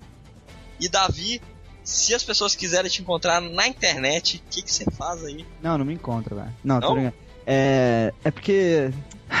Só nem que falar merda no meu Twitter. Ó, arroba Daviluna7 Sim. e Facebook Daviluna. Mas É. e o seu site, como é que é? Ah, meu site, você quer falar do meu Caraca, site? você esqueceu que você tem site. É o que você falou, me encontrar na internet, essa coisa, Pô, lá.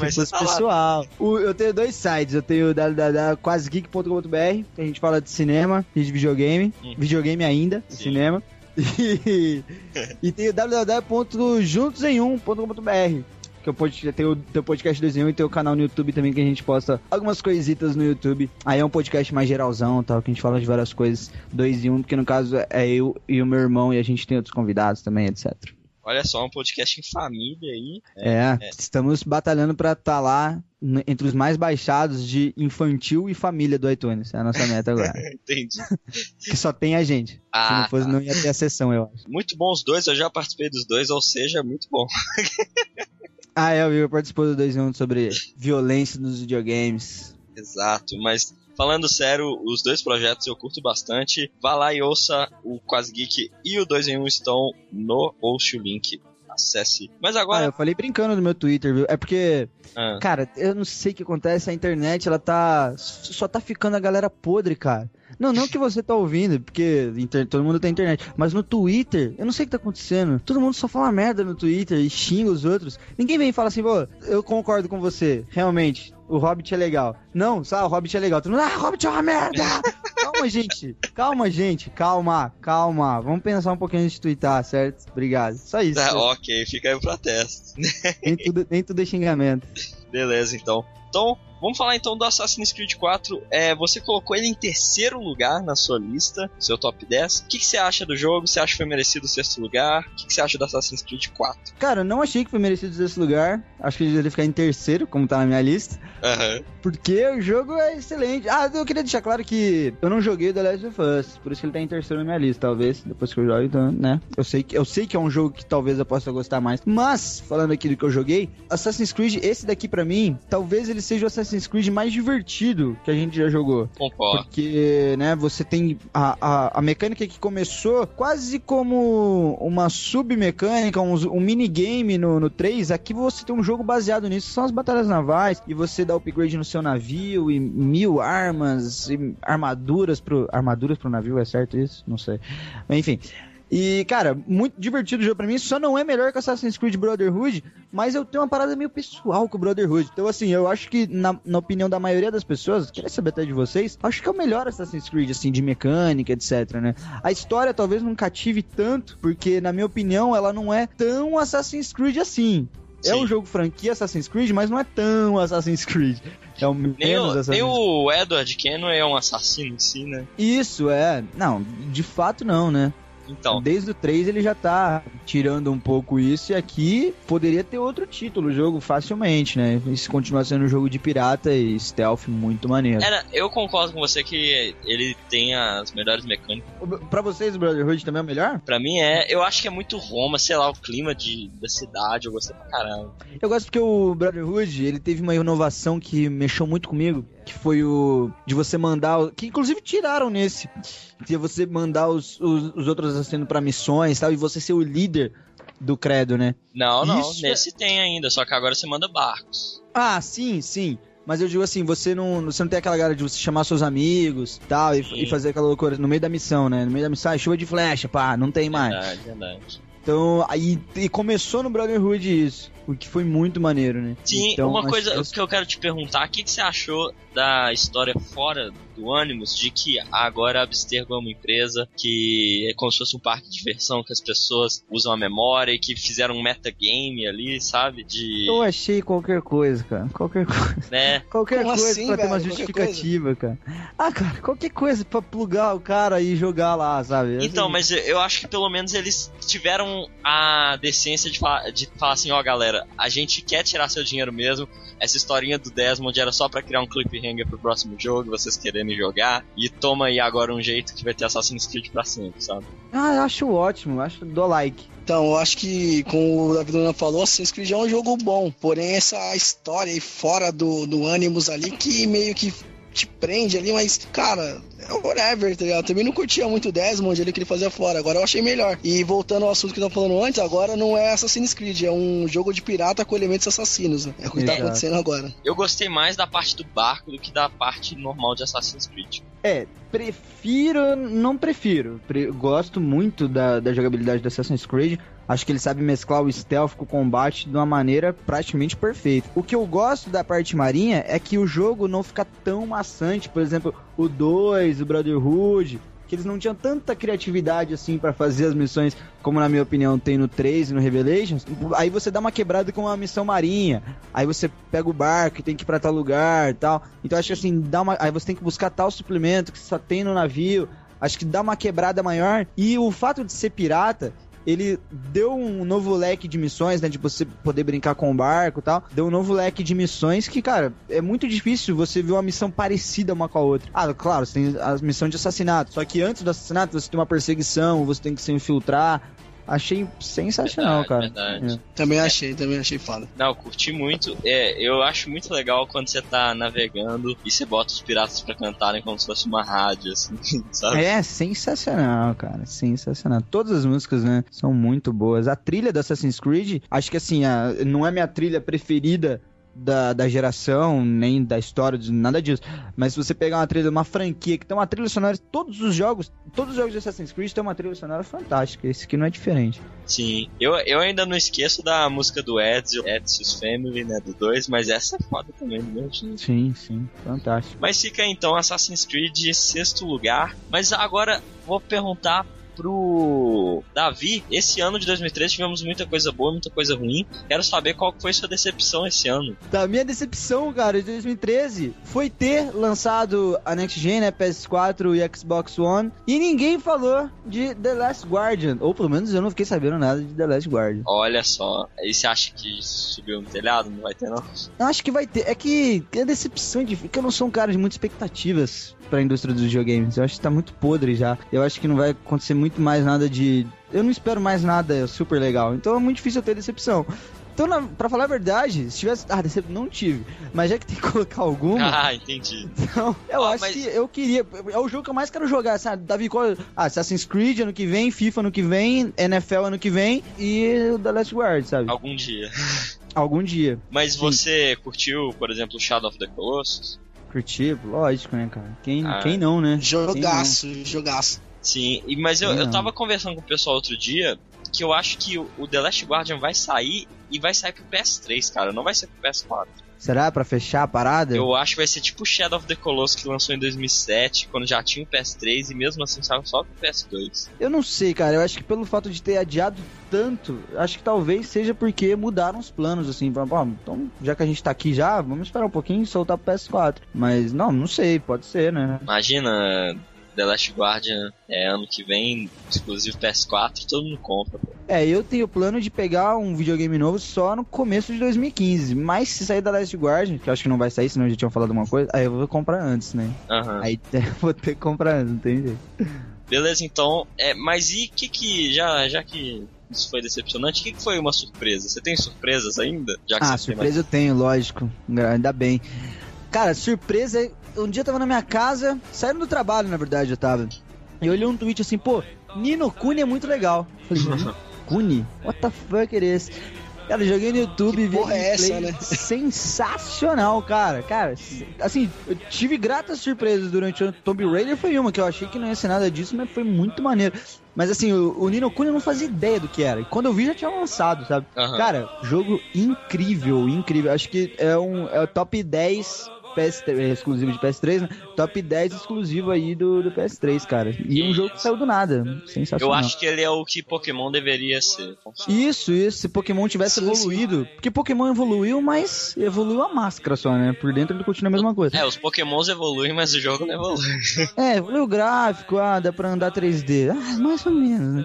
Mas É. se tivesse evoluído de fato, creio que seria o Nino Kuni, né? Então, Nino Kuni é incrível, cara. Incrível. Pô, bacana, bacana. E agora, Almir, já que você tá aí também, fala aí pra gente o que foi sua surpresa desse ano. Cara, eu acho que foi o Brothers, né? A Tale Two Souls lá. E eu joguei ele meio que sem querer, baixei pra PC. Eu não jogo muito no PC. O Dolan tinha falado que tinha gostado. Eu falei, ah, vamos ver qual é que é, né? E me surpreendi com o jogo, a história, o, o modo de jogar, né? Que você controla cada personagem com analógico, você se atrapalha no começo, depois você acostuma. E a fantasia do jogo, né? a- os puzzles, né? Então, cara, um jogo aí que eu indico pra todo mundo aí tá jogando, que é bem bacana. Olha só, e, e qual que foi sua decepção, Almir? Cara, eu acho que todo mundo tava naquela hype do Walking Dead The Game e tal, tudo mais. Eu não joguei todo ainda, tô no terceiro capítulo, mas eu vou arrumar isso. Uhum. E veio o The Walking Dead lá, é, Survival Instinct. Sim. E eu falei, ah, agora vai ser, como vai ser de tiro, né, em primeira pessoa e tal, vamos ver, né, de repente eu gosto. Nossa. Coloquei no é. videogame, coloquei, joguei acho que 10 minutos, velho.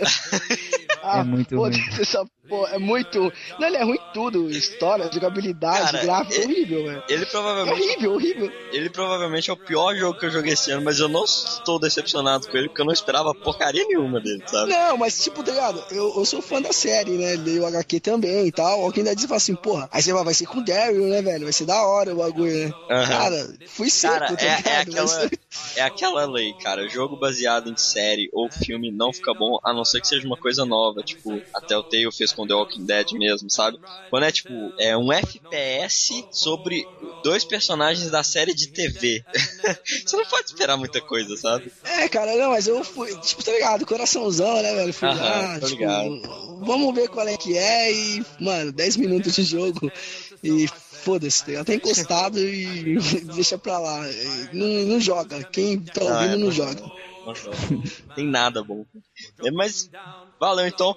Davi, obrigado pela participação aqui no nosso final de ano do Player Select. Até 2014 aí pra gente. Pô, imagina, eu que agradeço aí, o Igor, o Amir, o Dandan, Marcelo, todo mundo aí do site do Player Select. É um podcast que acho que tem, tem muito podcast hoje em dia, mas é um dos, dos que eu acompanho. Olha só. São meus amigos, etc. Ó, e eu né? vou dizer que eu faço mesmo, hein? Ó, É. de um milhão de podcasts. Eu ainda escuto uns, uns 4, 5 aí, é, porque a, a gente produz tanto também que às vezes não dá tempo de ouvir.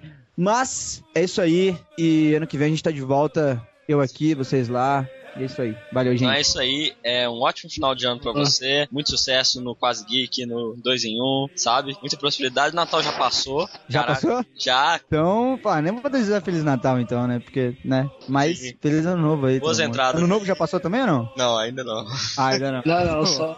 Esse aqui, esse aqui é o último do ano. Então é isso. Esse é o nosso sexto lugar. Vamos agora para o nosso top 5. Falou, Davi. Vamos lá.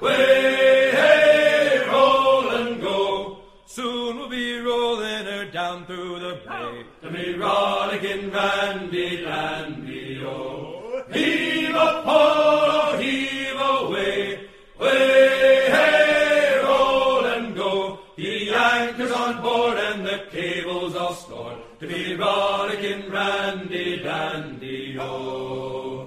Em quinto lugar, temos Rayman Legends.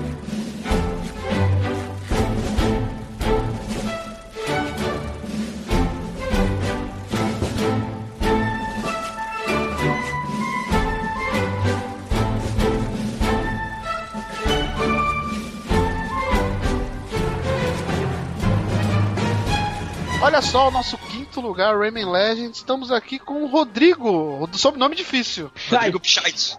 Shite. Você é parente do Didi, Rodrigo? Oh. Não, não, não, não, não sou parente do Didi. Não é isso aí, Psit, não? Não. Cara, eu já ouvi muitas piadas com o sobrenome, mas essa é a primeira vez. Só no Play Select. Olha aí, Play Select sempre tratando bem o convidado. Estamos aqui novamente com o Rodrigo para falar de, vejam vocês, Rayman Legends, nosso quinto colocado. Rodrigo, o que, que você tem para falar de Rayman Legends? Eu pra falar que quinto lugar é muito injusto com um jogo tão bom. Olha aí, olha aí, o impeachment do Play Select. Ele colocou em segundo na lista dele. Sim, segundo lugar da lista dele, seu primeiro lugar foi. The Last of Us. Mas você não está aqui pra falar do Last of Us, está aqui pra falar de Rayman Legends. E aí? Eu, eu também já vou falar que eu achei meio justo, que ele ficou bem mais à frente na minha lista. É, é um jogo que trouxe de volta o gênero de plataforma 2D que tava meio esquecido, né? Cara, é um gênero que eu adoro muito. Eu já falei aqui na minha primeira participação que eu tive um Mega Drive, joguei muito Sonic, então eu sempre fui fã de jogo de plataforma 2D. E é um gênero que andou muito sumido, porque hoje em dia todo jogo é tipo 2.5D, né? Tem Sim, vários. sim. Tem vários jogos bons desse tipo, né? Você pega Trine, você pega vários jogos legais. Ele assim, mesmo são- brinca com isso também, né? Pois é, mas ele é mais 2D de raiz, assim, né? Embora ele tenha um, um visual bacana, uma profundidade de Ele campo, tem tipo, mas algumas ele... camadas, né? Exatamente, cara. Eu, eu digo que, que o cenário do Rayman parece recortes, né? Parece que você tá num recorte, ali no fundo tem outro recorte que é a paisagem, no outro tem um recorte que é o céu. Ele parece que é tipo um jogo de 3DS, assim. Ele tem várias camadas diferentes. E eu sei lá, cara, eu acho que muitas empresas hoje em dia parece que produtores de videogame tá virando tipo a Disney. A Disney antes só fazia desenho à mão, hoje em dia ela só faz computação gráfica. E, e o gênero plataforma 2D virou isso, cara. Virou muito computação gráfica e pouca animação old school, assim mesmo, sabe? E o Rayman trouxe isso de volta muito bem, né, cara? O jogo tem um visual com uma cara de pintura, desenho animado, muito psicodélico, muito colorido, muito vivo, né, cara?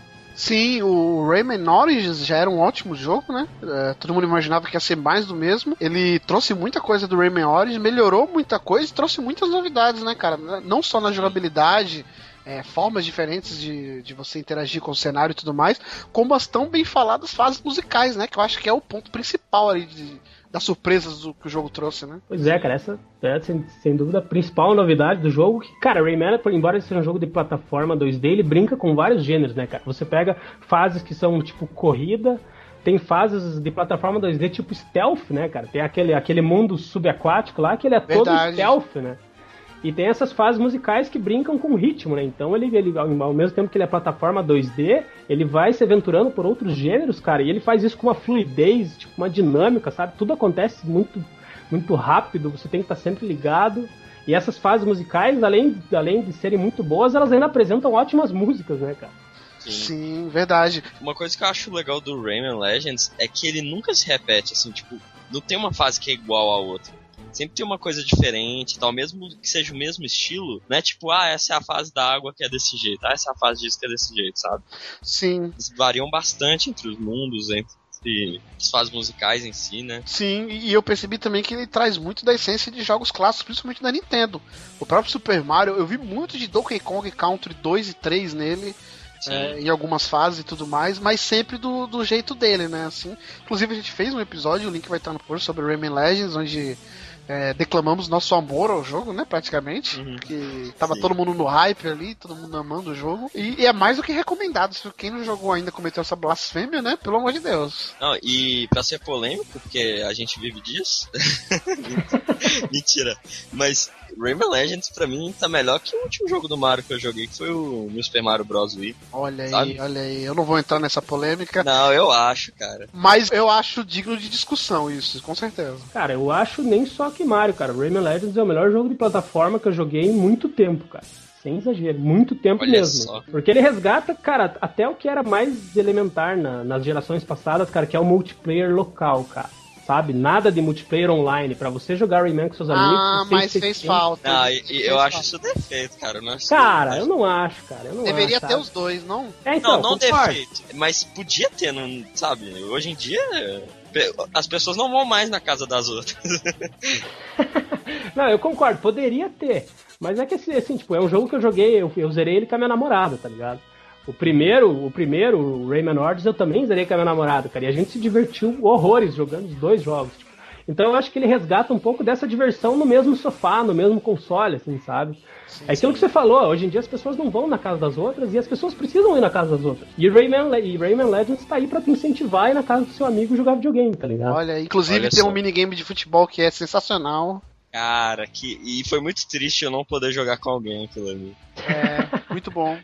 Eu joguei, eu joguei, além de jogar com a minha namorada, eu joguei um pouco dele no multiplayer de quatro pessoas mesmo. E, cara, é uma coisa frenética, muito divertida. Você nem se enxerga, às vezes, na tela de tanta coisa que tá acontecendo. Mas, cara, é um jogo que preza muito pela diversão, cara. Ele resgata, sabe, aquele, aquela coisa que a gente sentiu hoje em dia. Às vezes a gente joga videogame e passa raiva, às vezes você passa, sente medo, às vezes você sente várias coisas. Cara, o Rayman é um jogo puramente pra te divertir, sabe? Pra te entreter, assim. Você joga Rayman com um sorriso no rosto do começo ao fim, cara. Isso é verdade, isso é verdade.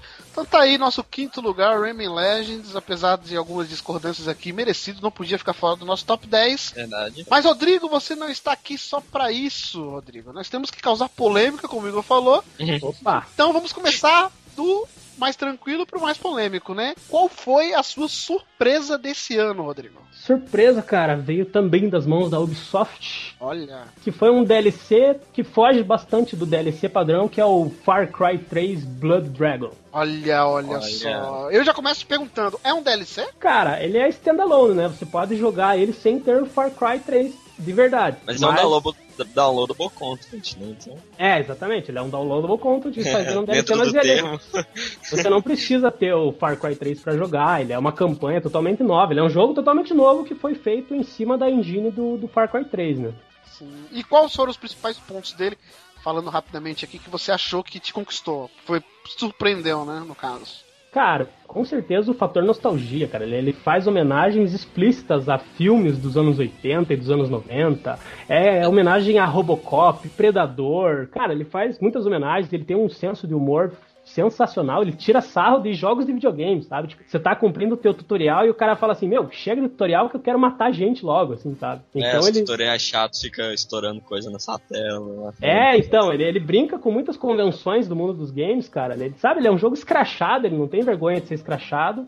E ele tem essa vibe anos 80, anos 90, cara, que, pô, é muito cativante pra quem, como eu, viveu essa época, assistiu filmes dessa época e tal, né? Então você recomenda pra quem viveu essa época aí, década de 80, começo da década de 90? Principalmente, cara, porque o, todo, toda a vibe, todo o humor dele é pautado por esses filmes, assim, esses filmes, essa geração anos 80, 90, tudo é muito neon. É, ele, é, ele, é, ele é meio. Ele vive de referência, né? Tipo, todo- toda hora tem uma referência, ainda mais nas histórias que é, tipo, nas cutscenes que são 8 bits, sabe? 16 bits. Exatamente. É que aquilo, cara, quem não viveu essa época vai achar que o jogo é feio, vai achar que o jogo é brega.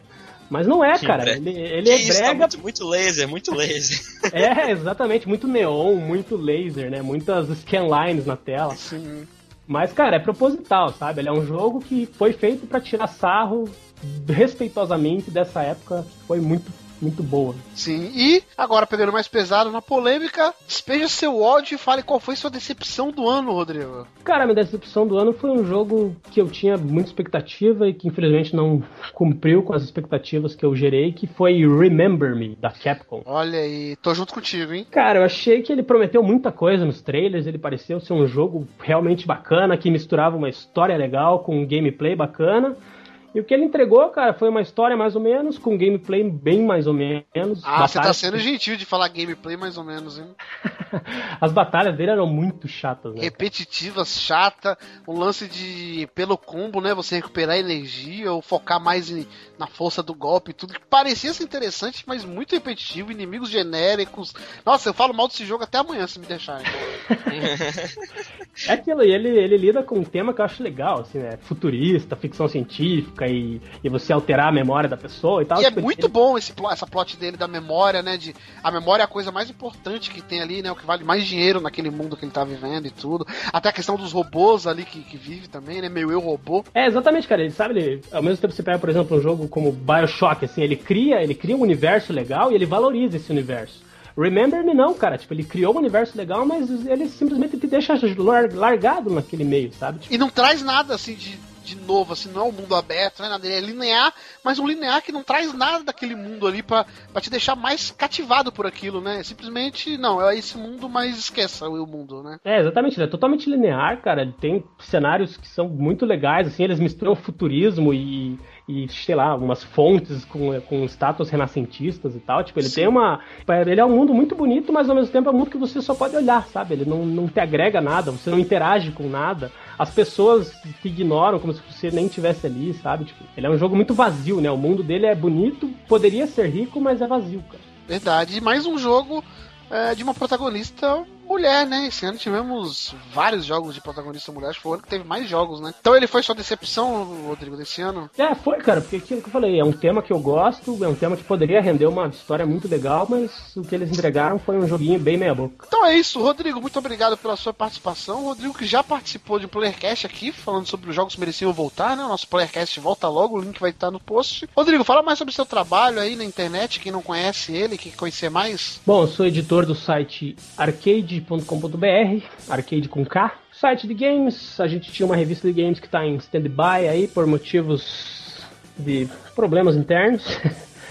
Mas o site continua no ar, todo dia tem notícia fresquinha, a gente faz análises, a gente faz matérias especiais, matérias de opinião, enfim, site completo aí para quem quer saber tudo sobre o mundo dos games, desde notícias até análise de lançamentos, arcade.com.br. Sim, recomendadíssimo, muito bacana o trabalho, não só do Rodrigo, como de toda a equipe. E já faço os votos aqui de um ótimo final de ano, né? Um Feliz Natal atrasado, o Natal passou recentemente, mas um ótimo ano novo aí, um 2014 muito bom para todo mundo da arcade. É isso aí, então, Feliz Natal, quer dizer, um Feliz Natal atrasado, né? Um, boas festas, né? Vamos resumir para boas festas. Isso aí, mesmo, isso mesmo. Pra, pra todo mundo do Player Select, pra todos os ouvintes e que 2014 traga muitos bons jogos e dinheiro no bolso pra gente comprar um PlayStation 4, né? Olha aí, muito dinheiro então, hein?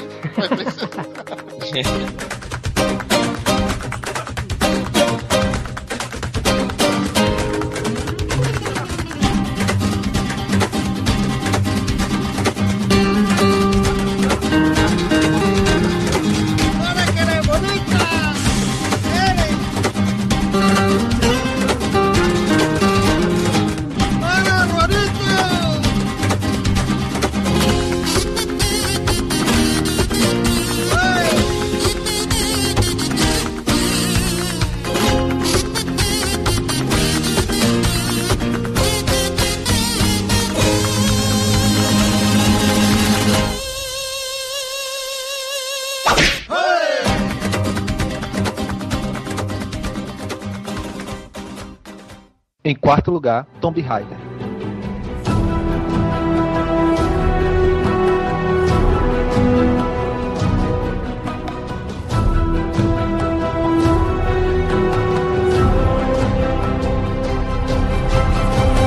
E estamos aqui com o Roberto, do podcast Segunda Fase, a panelinha está formada. Tudo bom, Roberto?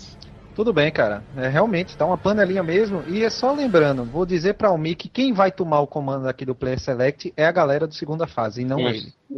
Olha aí, olha aí, antes que eu fique nervoso, vamos falar sobre Tomb Raider no nosso quarto lugar. Roberto, e aí, merecido? Gostou de Tomb Raider? Pô, cara, um jogão, né? Na minha listinha, né, ele estava em terceiro lugar. né? eu acho até que ele merecia uma colocação um pouco melhor. Né? ele realmente foi um jogo. Eu vou ser sincero, nunca fui apaixonado pela franquia Tomb Raider, né? franquia famosa da década de 90, né? mas esse jogo me atraiu muito, né? com os gráficos, principalmente a questão da jogabilidade. né? A jogabilidade dele é muito boa. E a né? nova Lara? Pô, lindíssima, né, cara? E, e o que eu mais gostei nessa nova Lara, cara, foi essa questão de um lado mais menino, mais humano, né? Mais que ela era humano, muito. Isso, muito mais ela era muito forte. Ela, Ela era pô, muito super-heroína, assim. Exatamente, exatamente. Ela, ela era meio Mulher Maravilha, né? Hoje em dia, não. Você vê que essa nova Lara é uma menina que, lógico, é, como foi dado um reboot na série, né? Que ela tá aprendendo, né? Ela sofre pra caramba, né? Por falar nisso. Eu acho que um lado negativo do jogo, ou positivo, depende, se você estiver jogando só em casa, é os gemidos dela, né? Que, nossa, sinceramente. Que isso, que absurdo. Mas eu acho também que Tomb Raider sofreu por ter sido lançado lá no começo do ano, né? Então muita gente meio que esqueceu dele. Tivemos grandes jogos depois do lançamento de Tomb Raider que meio que ofuscou ele um pouco, eu acho, né? Não, com certeza. Esses jogos que são lançados no início do ano, né, sempre são meio ofuscados. É, eu mesmo, eu me lembro do jogo, eu me lembro de, de coisas é, assim bem legais. Eu posso ser sério, o Tomb Raider foi o jogo mais divertido que eu joguei esse ano. Não o melhor jogo, mas foi o mais divertido. Sim. É, e como ele foi um jogo que, vamos dizer assim, manteve a média, por isso que eu acho que essa colocação de quarto lugar é uma boa colocação para ele, apesar de eu ter votado em terceiro, é? ele é um jogo que não tem nada grandioso, a história não é grandiosa, a jogabilidade é uma jogabilidade boa, sem dúvida, o gráfico é bonito, é, mas também não é o melhor desse ano. Né? É, eu acho que ele fica realmente naquele jogo da média. Né? Ele faz aquela, como eu digo, aquele jogo sessão da tarde. Mas um sessão da tarde muito prazeroso, cara. É muito divertido. Eu só esperava mais do multiplayer. Eu acho que eles podiam ter investido mais. Né? Foi meio que jogado. É. O multiplayer foi meio que jogado. Eles podiam ter Jogado com brincado muitas mais. pessoas. Ou quase nenhuma, né? É, quase nenhum. Mas verdade, esse ponto que você tocou, a gente já chegou a falar também, é mais um jogo que a gente tem é, um playcast dedicado a ele aqui, o link vai estar no post. Muito bom, diga-se de passagem. A gente até comentou, eu lembro que é um ótimo jogo, a gente até tava no calor ali de ter terminado ele, então tava todo mundo achando ele maravilhoso, e ele é um ótimo jogo, mas isso que você falou é um ponto, Roberto, a se destacar que ele faz tudo bem, mas ele não tem nada marcante, sabe? Fala assim, se você chegar pra mim e falar qual foi o momento mais marcante do jogo, você não tem um na memória assim de cara, sabe? Você tem que pensar e falar, ah, eu acho que aquele momento é. Não tem uma coisa que daqui cinco anos todo mundo vai lembrar, sabe, desse jogo, por exemplo. É, eu, eu parando assim, você falando, pô, um jogo no começo do ano foi prejudicado tal. Pô, qual um grande momento da história? Sinceramente, não tem. Talvez seja o- a tentativa de estupro. Desculpa o spoiler, pode dar spoiler, eu nem sabia. É, mas até essa tentativa de estupro é e não é uma tentativa de estupro, porque é algo bem vago, né? Não, não chega a caracterizar uma tentativa de estupro. E nem ela fica traumatizada, né? Que é outra coisa que eles podiam ter tratado melhor, né? Eu me lembro muito bem que logo no início ela matava um animal, ela sofria, né? Ficava super triste. Nossa, eu tinha matado centenas de pessoas antes disso, entendeu? E não houve sentimento, digamos assim. É, eles tentaram fazer uma evolução da personagem, mas foi muito brusco, assim, não teve aquela. Sabe, tipo, ela mudou, que nem, por exemplo, no Spec Ops ano passado, sabe? Exato, Sim, exatamente. É, na, na verdade, é, tem alguns probleminhas, assim, eu acho que coisas até básicas, mas eu acho que o passo que foi dado, assim, em prol não só da personagem, como da franquia Tomb Raider, foi muito grande, é, provavelmente na- nessa nova geração, que, que saiu recentemente, a gente vai ter uma continuação, é, vai ser um jogo bem melhor e mais bem explorado do que a franquia Tomb Raider era no PlayStation 1, né? Que era mais a, Lara Croft do que a própria franquia Tomb Raider, né? É, exatamente, eram peitos quadrados que era o jogo. Né? É, e hoje realmente a gente vê que tem um jogo. Falta um pouco mais de conteúdo, uma história mais emocionante, né? meio fugir dessa, dessa linha de sessão da tarde, de Indiana Jones, levar mais um lado humano. Eu acho que se eles levarem esse lado humano, essa franquia tem tudo para ser uma das grandes franquias do- da nova geração, sem dúvida nenhuma. Sim, verdade. Mas então, Tomb Raider, a nossa quarta colocação aqui do nosso top 10 de 2013. Roberto, você não está aqui só para falar de Tomb Raider, nós precisamos de polêmica e vamos usar os convidados para isso, então nos fale qual foi a sua decepção do ano, Roberto. Ai, cara, desculpe fãs, né? Mas eu acho que alguns não vão ficar tão irritados comigo, né? Então, Metal Gear Rising. Meu Deus. Olha aí, eu já começo te perguntando, por que decepção? Você esperava algo desse jogo, cara? Você é fã de Metal Gear, primeiro? Não, assumo que não sou fã de Metal Gear, né? Então, por isso. É, por isso. assumo, assumo, Splinter Ah, Cell na mas, veia. Mas calma aí, ele não sendo fã de Metal Gear, a decepção seria menor, porque quem é fã ficou muito mais decepcionado. Não, com certeza, mas é aquela expectativa. é, até nosso amigo Igor também, eu acho que tinha o mesmo pensamento. Era o primeiro Metal Gear que eu fiz, pô, esse eu quero jogar. Entendeu? Pô, fui, quis pegar logo, queria jogar logo e, cara, desculpa. É, Igor, é, tem o mesmo pensamento de você, é coisa de japonês, cara. Cara, com... É. obrigado por alguém. Por... Caraca, brincadeira, hein? Vocês, o bairro da Liberdade vai aí no Nordeste pegar vocês. É, eu achei que muito exagerado, sabe? A repetição em, em matérias dos inimigos, né? Eu me lembro de um inimigo logo no início, né, de um robô gigante que a gente enfrenta, né? Um dos grandes robôs, né? Gigantes que tem no jogo, né? E uma questão muito repetitiva do que fazer.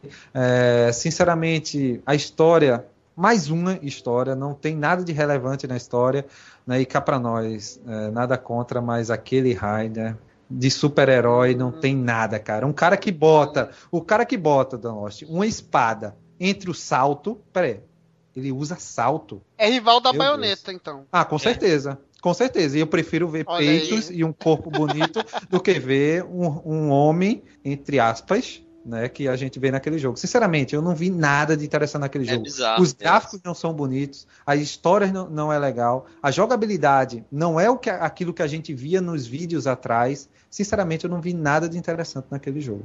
Não, e o, e o Raiden ainda tem até unha postiça. É, não, Igor, se a gente for citar, é melhor É, até parar deixa pra lá. É melhor. Isso, deixa pra lá. Eu também concordo, por isso eu nem joguei esse jogo. É, eu que sou fã da franquia Metal Gear. Mas vamos falar de coisa boa, vamos deixar a tristeza de lado. Então, Roberto, nos fale qual foi a sua surpresa desse ano de 2013. Cara, realmente pra mim foi uma surpresa. Eu, eu sou bem sincero, eu não. A gente até na segunda fase a gente brinca um pouco sobre isso, né? que Eu não tenho essa ligação tão forte com os indies, apre- apesar de estar me aproximando mais. Né? Tem João lá enchendo meu saco. E dentre os jogos que, que o João aconselhou foi o, o Stanley Parable. Né, que. Pra mim foi uma, realmente uma surpresa, cara. Eu não vou mentir, eu achei ele um pouco parecido com o Portal. Né, que eu realmente até ah, obrigado a Igor por me apresentar esse jogo e até me ajudar a zerar, né, Igor? É, o Portal pode ser parecido porque é feito na mesma engine do, do Portal. Eu não diria que da Stanley Parable é parecido com o Portal, porém eu diria que surgiu um rival à altura da Gleidos. Ah. Exatamente, essa é a questão. O narrador do Stanley, é, ele isso que me leva a lembrar, lembrar do, do portal. Né? O narrador o- do Stanley Parable, ele tem esse lado meio GLaDOS nele. Né? Até por falar nisso, eu acho até mais engraçado, né? Porque ele é. Sim, sim. Ele é esplêndido. Pô, o narrador do Stanley Parable, o jogo é dele, sinceramente. É uma das minhas surpresas. A gente já falou, na verdade, de Stanley Parable aqui, né? É, inclusive com o próprio João. Mas eu acho legal dele, o principal é a brincadeira que ele faz com os próprios jogos, né? Ele meio que quebra. Sim, o, é- o legal dele é você quebrar o próprio jogo pra distorcer muito do que você aprende jogando os jogos, né? A questão da seta, aquela setinha que direciona ah, sempre nos jogos pra te guiar pra onde você tem que ir, eh, a questão da linearidade, ele briga com tudo isso que são coisas, eu diria até banais dos jogos, né? Porque você sabe que todo jogo vai ter isso, e ele brinca com tudo isso, sabe? Ele te mostra um outro lado de É tudo, tudo isso. metalinguagem, sabe? Tipo, ele fala Sim. sobre o que você tá fazendo, sobre o que o Stanley tá fazendo, você acaba sendo o Stanley. Mas, é, inclusive, ele é mais um desses jogos que cabe até a discussão, que não vamos entrar nessa discussão agora, a gente pode até fazer um episódio de é um jogo ou não é, porque sinceramente eu não sei se ele é um jogo, porque o propósito dele não é te proporcionar desafio, não é nada, é simplesmente fazer você refletir é, é, sobre o rumo que os jogos estão levando hoje em dia, Ele né? é um comentário sobre jogos, eu acho. Sim, é bem isso. Ele, é, para mim, é, o Stanley, ele é o, é o todo mundo em pânico do, dos jogos. É, Só que ele inteligentemente, ó, Roberto, eu concordo com você, mas inteligentemente ele não utiliza personagens, ele não Exato. utiliza é, enredo, assim, ele utiliza mecânicas populares de outros jogos, né, coisas corriqueiras, em prol dele ali pra te questionar se aquilo realmente é bom, se aquilo não é, levar pra um lado mais cômico, né, eu diria. É, e hoje esse tipo de jogo, né, é, principalmente na indústria indie, está completamente em moda, né? É até muito questionável é, essa questão de, ah, ele realmente é um jogo, mas mesmo assim eu considero um jogo é, e um jogo de extrema qualidade e foi realmente para mim a surpresa desse ano.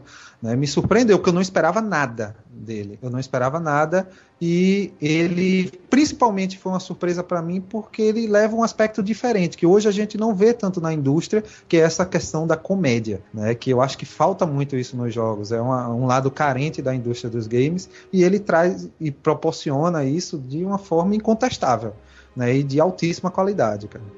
Sim, verdade. Roberto, agradecendo aqui sua participação, falamos de Tomb Raider, nosso quarto lugar aqui na nossa lista. Agora vamos para o pódio. Mais uma vez aí falando, ah, escutem lá o segunda fase.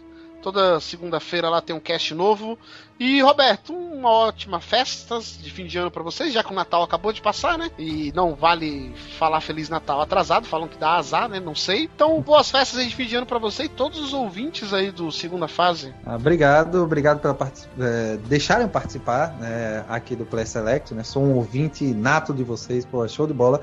O podcast Quero que a galera também acompanhe o segunda fase, né? Vocês também vão gostar, com certeza os meninos vão estar participando lá do, desse novo projeto da gente, né? Um feliz ano novo para todo mundo e apesar de que o Natal passou, senhor Dan Lost e senhor Igor, vocês estão me devendo um presentinho de Natal, viu?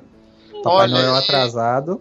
Vai passar aqui em Recife e vai me trazer um presentinho. Ou quem sabe, Igor, um joguinho na Steam, né? A gente Ah, eu sei que eu já te emprestei minha conta várias vezes e nunca retribuí o É, favor. Epa, Eu, epa, você que tá devendo favor. Eu só vou te dizer uma coisa: se você já passou o Natal e se você ainda não ganhou o presente, é porque você não se comportou nesse ano. Então 2014 tá aí, se comporte, quem sabe no final do ano que vem você ganha um presentinho.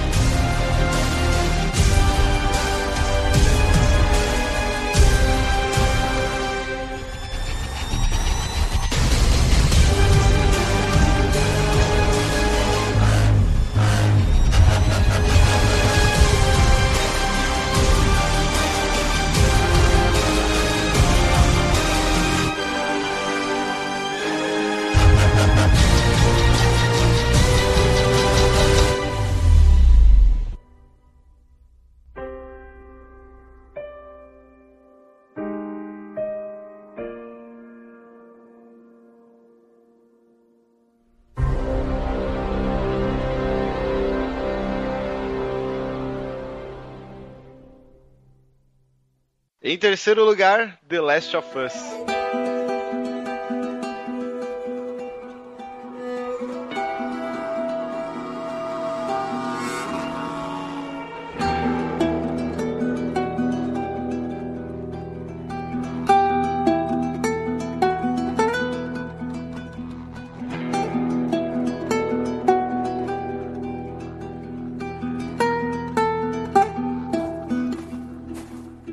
Chegando no nosso terceiro lugar, The Last of Us, estamos aqui com Márcio, lá do Drink and Play. Tudo bom, Márcio? Tudo bem. Márcio, Melhor agora.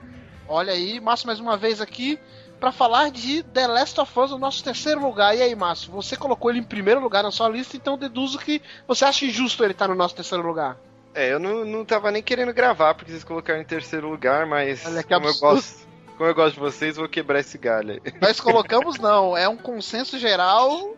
Mais de 15 pessoas aí votando, 16, 17, eu nem lembro mais de tanta gente. Mas e aí, vamos falar de The Last of Us. Por que, que você gostou tanto, Márcio, de The Last of Us? Cara, eu já começo, eu já falei isso mil vezes em vários casts aí, mas eu comprei um, um PS3 por causa de The Last of Us. Que isso? Porque eu eu sou do lado verde da força, né? eu sou eu, cachista. eu confesso que eu tive vontade de comprar um PS3 por causa The Last of Us também. É, e conta muito também que eu sou doente, né? Por zumbis e afins. E desde que saiu o primeiro anúncio, que era aquele. Era tipo um easter egg, assim, nem falava que era o jogo, né? Mostrava só uma formiga numa planta, assim. Era um Sim. vídeo de, sei lá, dois minutos Teaser, da. né? Tipo um documentário da BBC, sei lá, era um teaser, assim. Eu já fiquei maluco e fui pesquisar o lance do cordíceps lá, da formi do fungo que fazia a formiga zumbi e tal. Fiquei maluco por essa porra. E quando saiu aquele vídeo da E3, né, que terminava com o tiro de 12 na cara, eu, Sim. cara, eu vibrei aqui em casa igual um retardado, assim. e faltando umas duas semanas pra lançar, eu deu a louca e eu falei, quer saber, cara, foda-se, vou comprar essa porra. Não tenho filho mesmo, então eu posso gastar com essas merdas. Aproveite, aproveite. E valeu a pena ter comprado por causa desse jogo. Porra, sensacional, cara. Pra mim, assim, é o, é o disparado melhor jogo de 2013, e incluso os jogos da nova geração, tudo. E tá no meu top 5 da vida, assim, junto de Half-Life 2, Mass Effect, Fallout, como um dos jogos da minha vida, assim, cara. Bacana. Olha só, que isso. Nós fizemos um cast de The Last of Us, né? Falamos dele, também agradou muito aqui a gente do, do Play Select. Igor, você achou legal também The Last of Us? Você já falou no cast, mas fala rapidamente aí também. Sim, O- eu, Junto com o Márcio, eu queria que vocês falassem também qual que é o principal diferencial dele pra quem não jogou ou acabou não conhecendo ele. tá. Primeiro, eu gostei que a justificativa de como é o zumbi, a, a mitologia do zumbi. A gente sabe? chama de zumbi, mas não é bem um zumbi, né? É, né? O, É. Essa, essa- essa praga, né? A infecção da como é, tinha na formiga acontece com a pessoa. eu Achei muito inteligente de como eles criaram a infecção, sabe? Bem diferente do que eu já vi.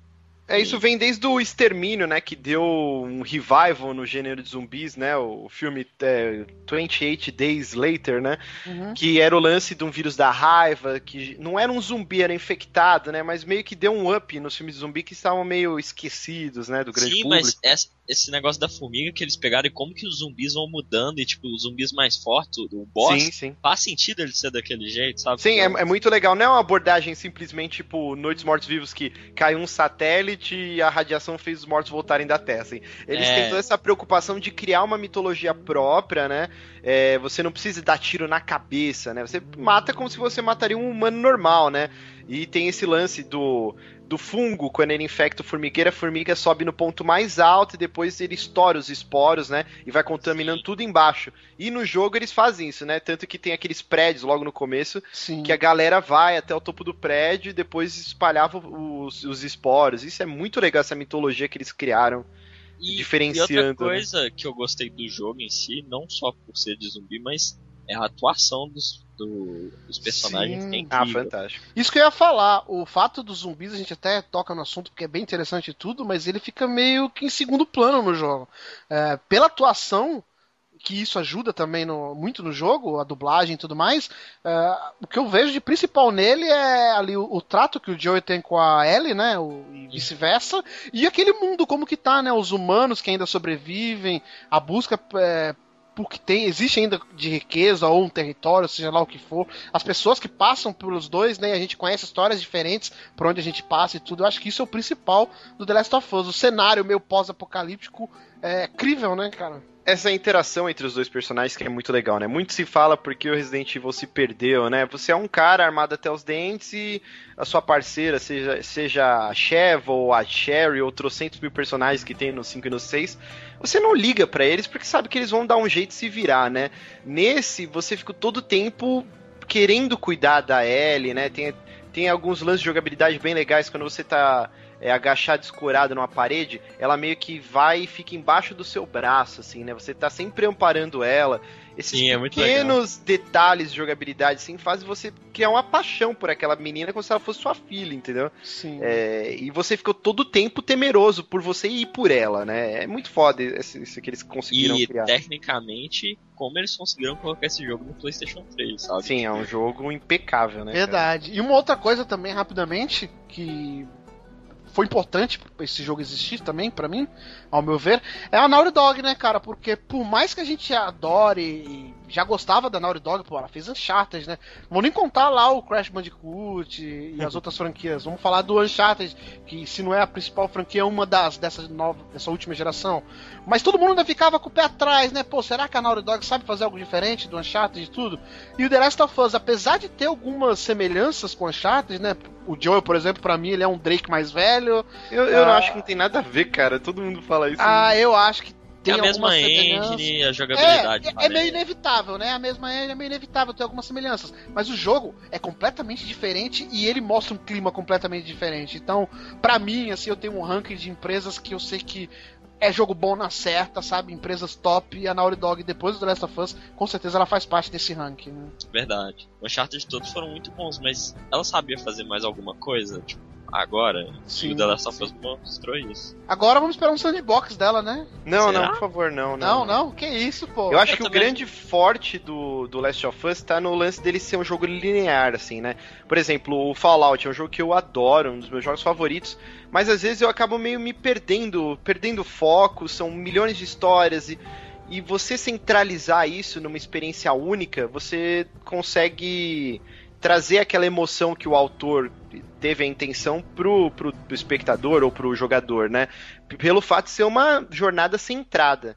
Então, um sandbox ele amplia tanto essa gama que não tem como o cara no escopo gigante fazer você ter a mesma emoção que você tem jogando um Last of Us jogando um Fallout. Isso é, é- ainda é impossível, eu acredito. Vai demorar mais umas duas gerações, acho, pra chegarem nisso aí. É, sabe? eu não sei se vai demorar tanto assim não, mas eu concordo em partes com Você com pega o Red Dead Redemption, que é um jogo fantástico. Se ele fosse nesses moldes do Last of Us, você ter uma aventura desde o início, centrada, você não acha que ia evitar um monte de é, dissonância ludo-narrativa do seu cara que quer buscar redenção e aí do nada ele vai fazer missão pra um cara no México que não tem nada Eu a ver acho com que o seria um jogo melhor, hein?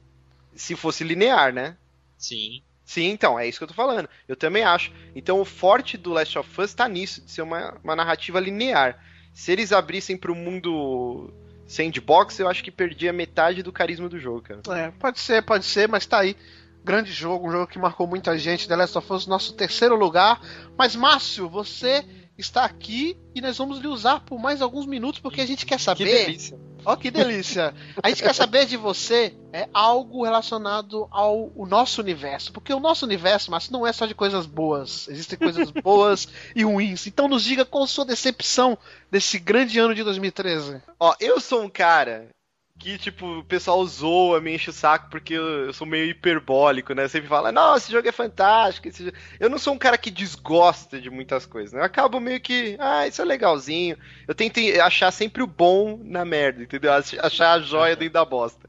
E o, o Rise Son of Rome foi um jogo que eu comprei no lançamento junto com, com o Shone, né? Com o Xbox One. E era um jogo que eu tinha muita expectativa, mas ao mesmo tempo eu sempre tive o pé atrás com ele, pelo fato dele ser um jogo da Crytek, que assim, a Crytek ela faz jogos lindos, mas ela sempre peca em história ou alguma coisa jogabilidade, nunca é 100% assim. Sei lá, desde o primeiro Far Cry assim, sempre dá uma pisada de bola assim, né? E ele ia ser um jogo de Kinect, depois mudou todo o escopo e ele foi pra essa geração, era pra ser pra geração passada. Então eu já fui com medo do jogo. E aí, cara, assim, eu acabei pagando a língua. Não sei se é uma síndrome de Estocolmo, depois de três horas fazendo combate repetitivo, você acaba acostumando. Mas ele, assim, a história é muito boa.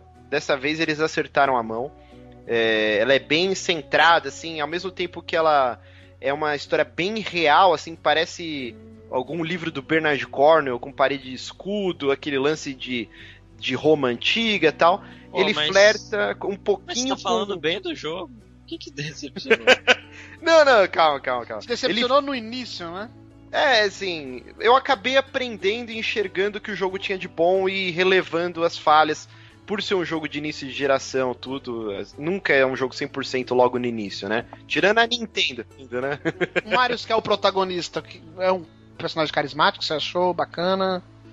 Sim, é, sim, as atuações são bem legais. Ele não é um, o melhor, ele não é um Nathan Drake, assim, que é tipo carisma mil, mas é um cara que você se importa com ele, assim. mas Bacana. a, a narrativa é meio corrida, ela é em flashback, então. é, logo no começo do jogo, né? Segredo pra ninguém, a família dele é assassinada e você meio que é uma, uma trama de vingança, mas não dá nem tempo de você se afeiçoar, assim. É um pouco corrida, mas a história ela vai tendo reviravoltas e acaba sendo legal. Mas assim, é um jogo que eu não recomendaria pegar agora a preço cheio. Com certeza mais pra frente vai ter alguma promoção, assim. Mas não é um jogo do jeito que a Microsoft tá vendendo, assim. Eles estão investindo rios de dinheiro no, no merchandising dele. Mas ele é um jogo bem, assim, mediano. Bacana. E queremos saber também, então, já que você falou do lado ruim, que não foi tão ruim assim, o lado bom de 2013, a sua surpresa. Cara, a minha surpresa, que também não foi surpresa, foi Dead Rising 3 também pro Xbox One. Olha aí, ostentando, hein? É, eu sou muito fã da franquia, desde o 1, assim, adoro os jogos, eu, eu sei todas as falhas que eles têm. É o lance de, do cronômetro na sua cabeça pipocando o tempo inteiro e você não sabe se faz uma, uma side quest, se faz missão principal e de repente dá game over e aí você tem que voltar ao começo do jogo inteiro, mas mantendo o level. É, ele tinha muitas falhas, só que nesse 3 eu acredito que, que eles conseguiram é, arrumar tudo que tinha de errado e afastava novos fãs pra franquia Dead Rising. É um jogo que tá fantástico, o frame rate dele é super estável, você tá tipo com 300, 400 zumbis na tela, assim, e não cai frame rate, cara, e é fantástico, assim, as armas que você consegue é, misturar, a, a própria trama, assim, que é bem bobinha, uma cidade que vai ser bombardeada no holocausto zumbi, e você tem que fugir dela, isso é a trama do jogo, não tem história. Mas então não teve evolução, questão de narrativa e trama também, dos outros. Porque os outros também eram histórias bobinhas, não era nada É, muito sempre elaborado. foi, sempre foi o foco do Dead Rising uma experiência assim de. Você tá Exato. preso num, num recinto com uma caralhada de zumbi, mata eles da forma mais divertida possível. Esse sempre foi a proposta do jogo. Nunca foi trazer uma história de tipo Last of Us, assim, nossa, que história foda. O Dead Rising é diversão. Ele é um jogo e ele não esconde em nenhum momento que ele é um jogo. Ele tem barra de energia, que todo E as mundo pode hoje em mecânicas? dia. Melhoraram? Melhoraram mil por cento, cara. Eu Agora você... bem, bem zoadas. É, antigamente, assim, vou falar do 2, que seria o mais recente até então. É. Você tinha que achar, por exemplo, um martelo e uma serra elétrica. Aí você tinha que ir andar no seu inventário, que tem um espaço limitado, até achar uma mesa de ferramentas, que tinha poucas no cenário, e aí forjar esses dois e fazer uma puta de uma arma foda. Nesse não. A qualquer momento você tá com eles lá, você já mistura na hora. Seu personagem ele carrega um maçarico no bolso lá, mágico, e você mistura eles na hora. Você consegue agora, como seu personagem é mecânico, você pode misturar carros também. Então você mistura uma moto com um carro sedã, e aí vira tipo uma motinha de guerra, assim. É muito divertido, cara. E fora que tem o co-op, que é fantástico, assim. Sensacional o co-op dele. Bacana, então Dead Rise 3, surpresa do Márcio aí. Eu, eu diria que dos jogos de início dessa nova geração, é um dos que mais, assim, me deixou no hype pra jogar foi ele também. Nem tanto por gráfico ou história, mas pelo que a nova geração proporciona, né? Quantidade de inimigos, é, o que você pode fazer ali pra matar aqueles inimigos e tudo. Mas bacana, bacana. Mas Márcio, você está aqui e quem não te conhece quer saber. Que, que você faz na internet? Aonde encontra mais o seu trabalho na internet? O que eu faço na internet, eu acesso bastante o. o Yudis. Olha, o cuidado, São ótimos sites. e o Fortube também é muito bom.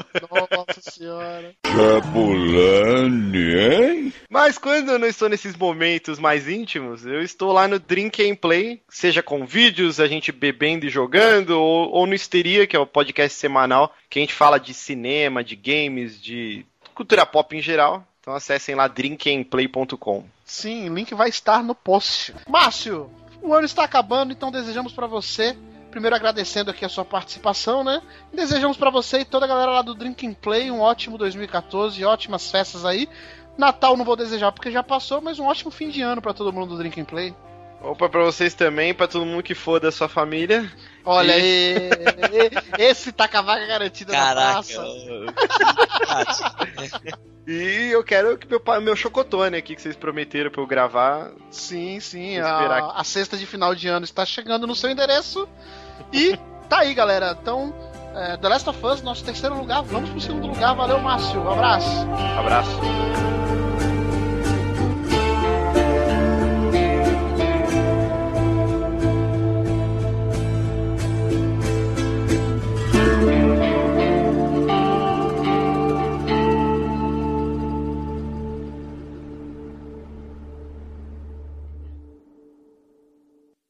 E em segundo lugar, Grand Theft Auto 5.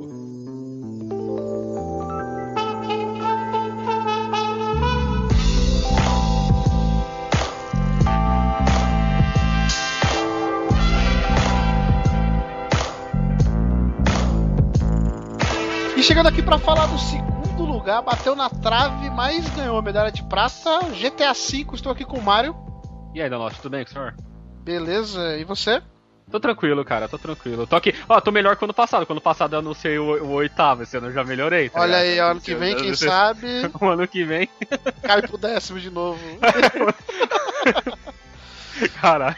Não, mas vamos falar de GTA V, que logicamente estar na nossa lista. Nosso segundo lugar, eu acho que você não concorda muito, né, Mário, com o segundo lugar? Ah, é, é complicado. Assim, a gente, a nós do, do- que participa do, do podcast, que, que somos convidados, a gente faz as nossas listas. A intenção que a gente tem é que os jogos que a gente mais gostou estejam bem nas posições. Go- eu, eu- assim como ano passado, quando eu apresentei o Sleeping Dogs, ele tava em oitavo e ele tinha sido o meu primeiro, o primeiro da minha lista, o GTA V também foi o primeiro da minha lista. Mas acho que segundo lugar, dentre várias listas que teve, não era só a minha, pô, ele conseguiu uma, uma posição muito boa. Sim. E você ano passado falou de Sleep Dogs, né? Que foi o seu primeiro colocado, e esse ano GTA novamente, que é o seu jogo favorito do ano, né? Fala aí o porquê que você acha GTA o melhor jogo do ano.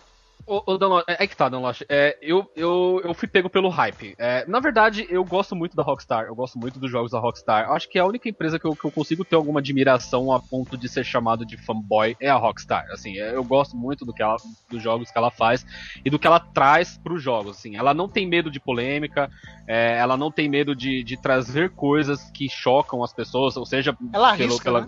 Sim, sim, ela, ela, ela, tenta, ela tenta intimidar o jogador e tenta intimidar a própria indústria, assim. Eu, eu vejo dessa forma. Tipo, ó, você não tem coragem de fazer isso, o meu jogo vai fazer isso, sabe? Tipo, é, os jogos dela teve, tem, tem tortura, e, tipo, a tortura dentro do contexto do jogo faz, de certa forma, algum sentido, pelo menos. E outras coisas mais, é, sexo, mulheres e tudo mais, que a gente pode falar, pô, isso aí não é legal no jogo, mas a Rockstar deixa bem claro que os jogos dela não são para crianças. São jogos para adultos, assim. E eu gosto muito desse tipo de jogo, gosto muito do que ela faz. Fora isso, eu, eu ter sido pego pelo hype, eu acho que uma coisa que, que me pegou muito da Lost, assim, do jogo, eu tava pensando nisso desde quando vocês me convidaram para falar do GTA, e uma coisa que quando eu já, com a cabeça mais eu pensei, assim, é, o GTA, ele é uma prova de é, como você não, não precisa aproveitar a sua maior franquia é, e ficar milcando ela é, todo ano, sabe? né? Sim, é, por, por, exemplo, você pega o Call of Duty que, pô, todo mundo joga, mas a cada ano a galera tá ficando mais de saco cheio. Cê, cê, a galera joga, mas a galera também reclama muito. Você pega o próprio Assassin's Creed, que, que tem todo ano, que são jogos anuais, mas que também a galera fica meio assim, fala, pô, não precisava ser todo ano. E, e a Rockstar, ela, ela faz a galera pedir pelo jogo. Acho que essa é a grande diferença. O GTA 4 saiu em 2008, a gente ficou 5 anos sem ter anúncio nenhum, sem ter jogo, não, ter, não teve GTA, a não ser as DLCs. E só quando eles lançaram um trailerzinho, você vai lembrar, lembrar muito bem do primeiro trailer de um minuto, um minuto e pouquinho, todo mundo pirou, a internet explodiu. É, é, é um dos poucos jogos, cara, que consegue mexer muito com a galera, até quem não gosta, até quem não joga começa a querer saber mais sobre GTA. Eu, eu conheço pessoas que não jogam videogame e que vieram perguntar para mim: Ô, oh, você viu esse GTA? Por que, que esse GTA é tão, tão foda? Por que, que tá todo mundo falando desse GTA, sabe? Virou uma coisa meio que pop, sabe? Tipo, é, abalou bala todas as classes, assim, é incrível, cara. O, o, que o, o, jogo consegue fazer, e eu acho que isso é muito por causa disso, sabe? A Rockstar fala, velho, a gente tem que produzir um jogo. E pro tamanho dos jogos, principalmente falando de GTA, eles têm, eles têm que ter muito tempo para fazer o jogo, sabe? É complicado, assim. Eles não, eles não conseguiriam lançar GTA de ano em ano, assim, Sim. do jeito que eles fazem. É, a gente fez um episódio já sobre GTA V, o link vai estar no post, é, dando nossas opiniões, falando também da história dele e tudo. Mas uhum. focando no GTA V, eu não sou fã de GTA e, e eu joguei muito mais do que eu imaginava.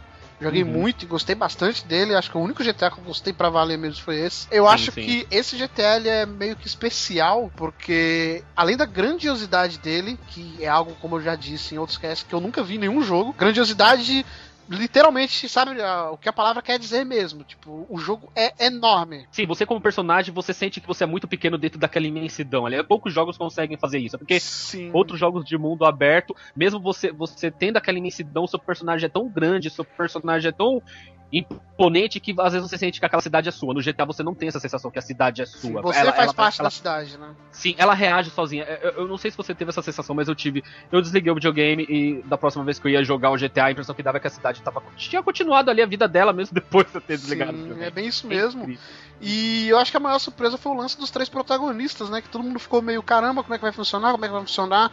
É, eu acho que o, nem o mais fanboy da, da Rockstar acreditava que ia funcionar tão bem quanto funcionou. E eu acho que esse é o foco essencial assim que fez para mim jogar o jogo, para eu jogar muito e curtir. E eu acho que para muita gente, como você falou, que não curtia e, e jogou e não cansava, sabe? Você jogava com um personagem, quando você começava a cansar, você podia mudar pro outro, você ia ter quase um jogo novo. O, o, jogo ele se preocupou, principalmente na primeira metade dele, em falar, ó, com o Franklin você vai ter certos tipos de missões, com o Michael outros e com o Trevor outros. Então, cansou de um, vai pro outro, você não cansa do jogo. Sim, é, isso foi primordial, eu acho. Né? Eu tinha muito medo dessa parada da troca de personagens. Eu, eu, eu, eu, eu falava isso, sabe? Que eu, eu, eu tava interessado em saber como que isso ia funcionar, mas ao mesmo tempo eu tava com, com o pé atrás. Eu, eu achava que a, se a Rockstar errasse ali, ela podia estragar e cagar o jogo inteiro, assim. E, e, eles conseguiram fazer isso muito bem. É, é, como você falou, e aconteceu comigo, deve ter acontecido com muitas pessoas que jogaram o jogo.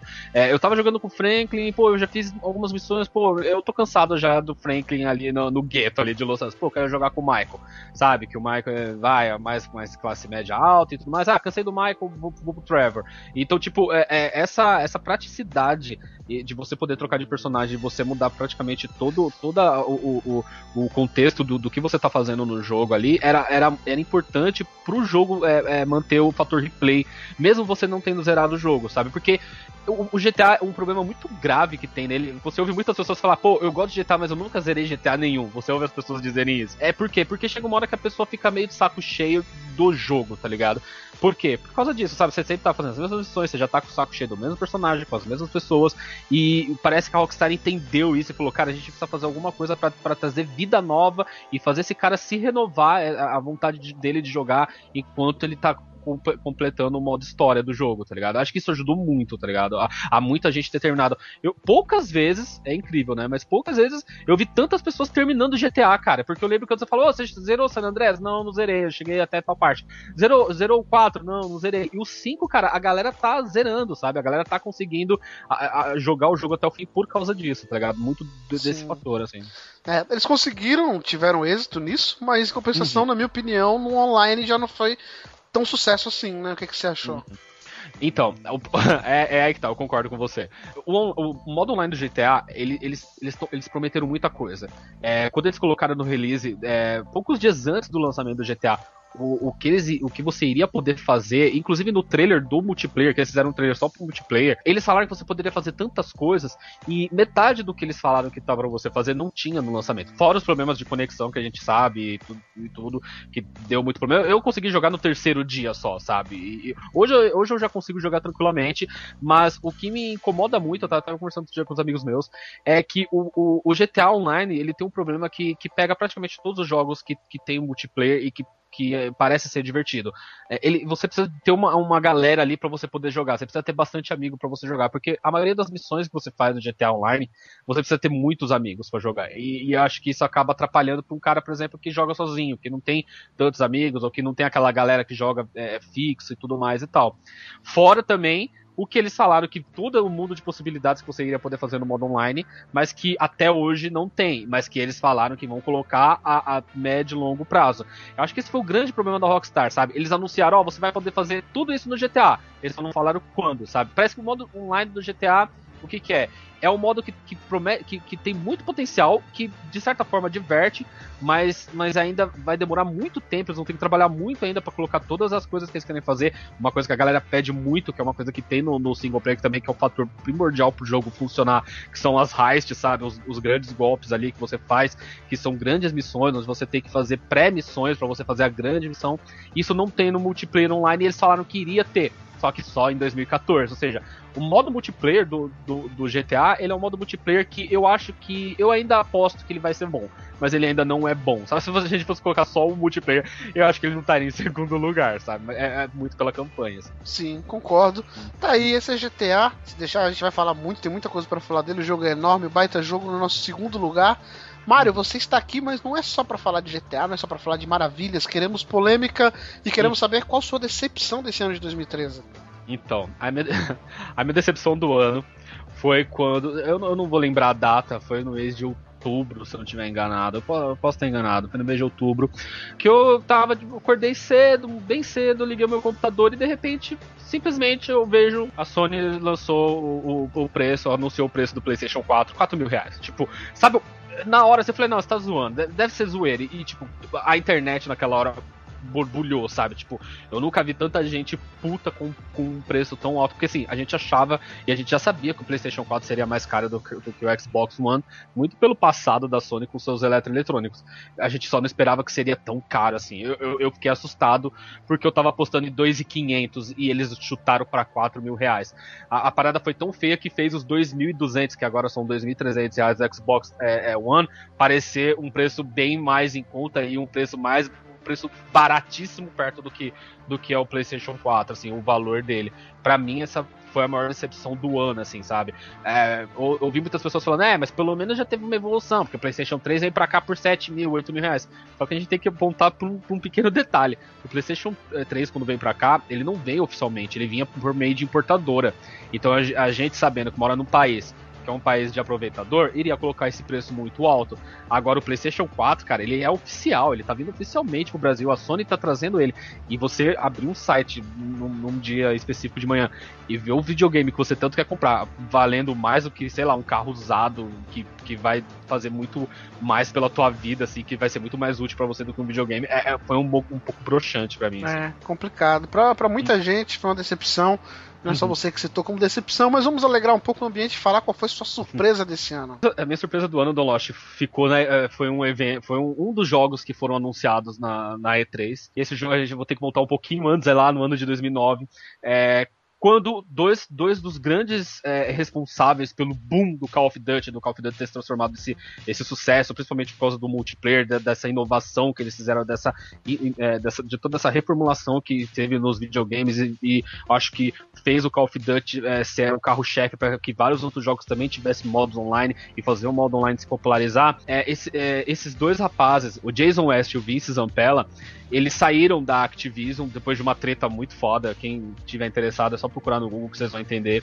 Eles saíram da, da Activision e, e a EA pegou e chamou eles para trabalhar com eles. E eles criaram um estúdio que chama, chama Respawn Entertainment. E desde então todo mundo ficou muito empolgado. Pô, mas qual vai ser o, o primeiro jogo desses caras? Qual vai ser o primeiro jogo desses caras? Esse jogo vai ser bom? Não vai ser? O que que será e tal? E na E3 foi a primeira vez que eles anunciaram, que a Respawn anunciou o, o, jogo deles, que se- será um jogo exclusivo do Xbox One. Vai ser 360 e pra PC também, mas eu acho que é o jogo que vai fazer vender bastante Xbox One, que é o Titanfall. E não sei se você concorda comigo, mas foi o, de cara foi o primeiro jogo que eu olhei e falei. Na hora que eu vi o gameplay daquele jogo, eu falei, cara, aquilo é o que Call of Duty deveria ter sido se ele tivesse evoluído naturalmente, assim, sabe? Sim, concordo. É, é, é, não, por tudo, sabe? O jeito que o cara pega a arma, o jeito que o cara tira, até o, o hub da tela que você vê que tem um design ali e fala, cara, é muito Call of Duty isso aqui, mas tem um ponto a mais ali e não é os, os Titãs. É lógico que os Titãs têm uma. Tem uma uma, dá uma inovação pra série, mas não é, cara. Eu acho que é tudo que eles prometem fazer com o jogo. Eles estão prometendo que o, o single player vai, vai fazer parte do multiplayer, ou seja, não, não vai ter um, uma parte só pro single player uma- e um multiplayer separado. Não, os dois vão se, conver- vão, vão se convergir. E eu fiquei empolgado, eu fiquei maluco quando eu vi aquilo ali. Eu quero ver como que vai funcionar essa parada dos, dos titãs, eu quero ver como vai funcionar a parada, porque os soldados também têm forças especiais, eles podem dar double jumps, podem andar pelas paredes laterais e tudo mais. Eu fiquei tão empolgado com aquele jogo, o jogo ele foi tipo, aclamado na E3. É, Foi o jogo que acho que recebeu mais títulos de melhor jogo da E3. É, o problema é que depois eles não mostraram muita coisa. Mostraram na VGA dois trailers bem rápidos, mas aquele gameplay, quem, quem estiver ouvindo o podcast agora, procure na internet o primeiro gameplay que eles lançaram. É uma coisa absurda, assim, sabe? Eu olhei e falei, cara, eu quero jogar isso agora, sabe? E é o jogo que vai fazer vender muito Xbox One. Sim, concordo. Pra quem gosta de FPS, principalmente fãs de Call of Duty ou Battlefield, é, é meio que imperdível, né? Vai ser. é, tem tudo pra ser um novo. revolucionar o gênero, né? Coisa que Call of Duty a ano a ano a gente espera e ele continua sendo mais do mesmo. Talvez os criadores de Call of Duty, Modern Warfare, voltem pra revolucionar o gênero. Pelo menos é o que eu espero também. Então é isso, valeu Mário a participação. Desejamos aqui pra você um ótimo 2014 aí desse Playercast, agradecendo aqui sua participação nesse Playercast especial do Top 10. Uhum. Obrigado, Dan Lost. Obrigado a todo mundo que ouviu. Feliz Natal pra você, pra todo mundo, pro Igor, pro Marcelo, pro Rafael, pro Sidney, pro André, pro Almir, pra todo mundo. Acho que eu esqueci de alguém, não, esqueci de, de ninguém. Um abraço pra todos vocês. Feliz Natal. Feliz ano novo pra todo mundo. E o ano que vem o Titanfall vai ser o GOT. Olha aí, já tem o voto, já tem, o voto, já tem 10 pontos. Olha aí. Então é isso, quer deixar seu Twitter? Ah, segue lá, eu falo muita merda. Segue lá, é arroba MFJuniors. Aí vocês vão. Vocês vão. Vai, vai no link do Dan, Vai no Twitter do Dan Lost e você encontra lá. Você vai me encontrar lá. É o MF Juniors. Sim, link no post. Valeu, Mário. Até a próxima. Abraço. Val- Valeu, Dan Lost. Vamos pro primeiro agora. Vamos Quero saber pro quem é o primeiro. Adivinha, adivinha quem é o primeiro. Cara, eu não sei. Será que eu vou ter que abrir uma outra realidade, um outro, uma outra linha temporal? Eu não sei, eu não sei. Vamos lá, vamos ver quem foi o melhor jogo de 2013. Radio Gaga, Radio Gaga, Radio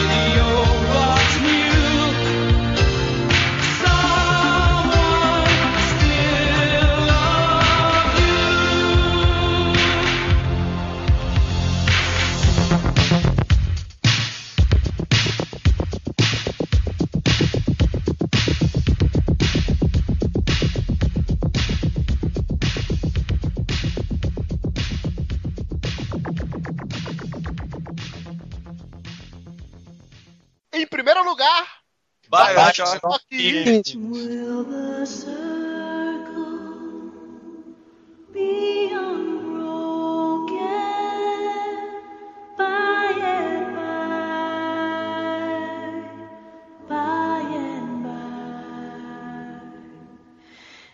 Isabel.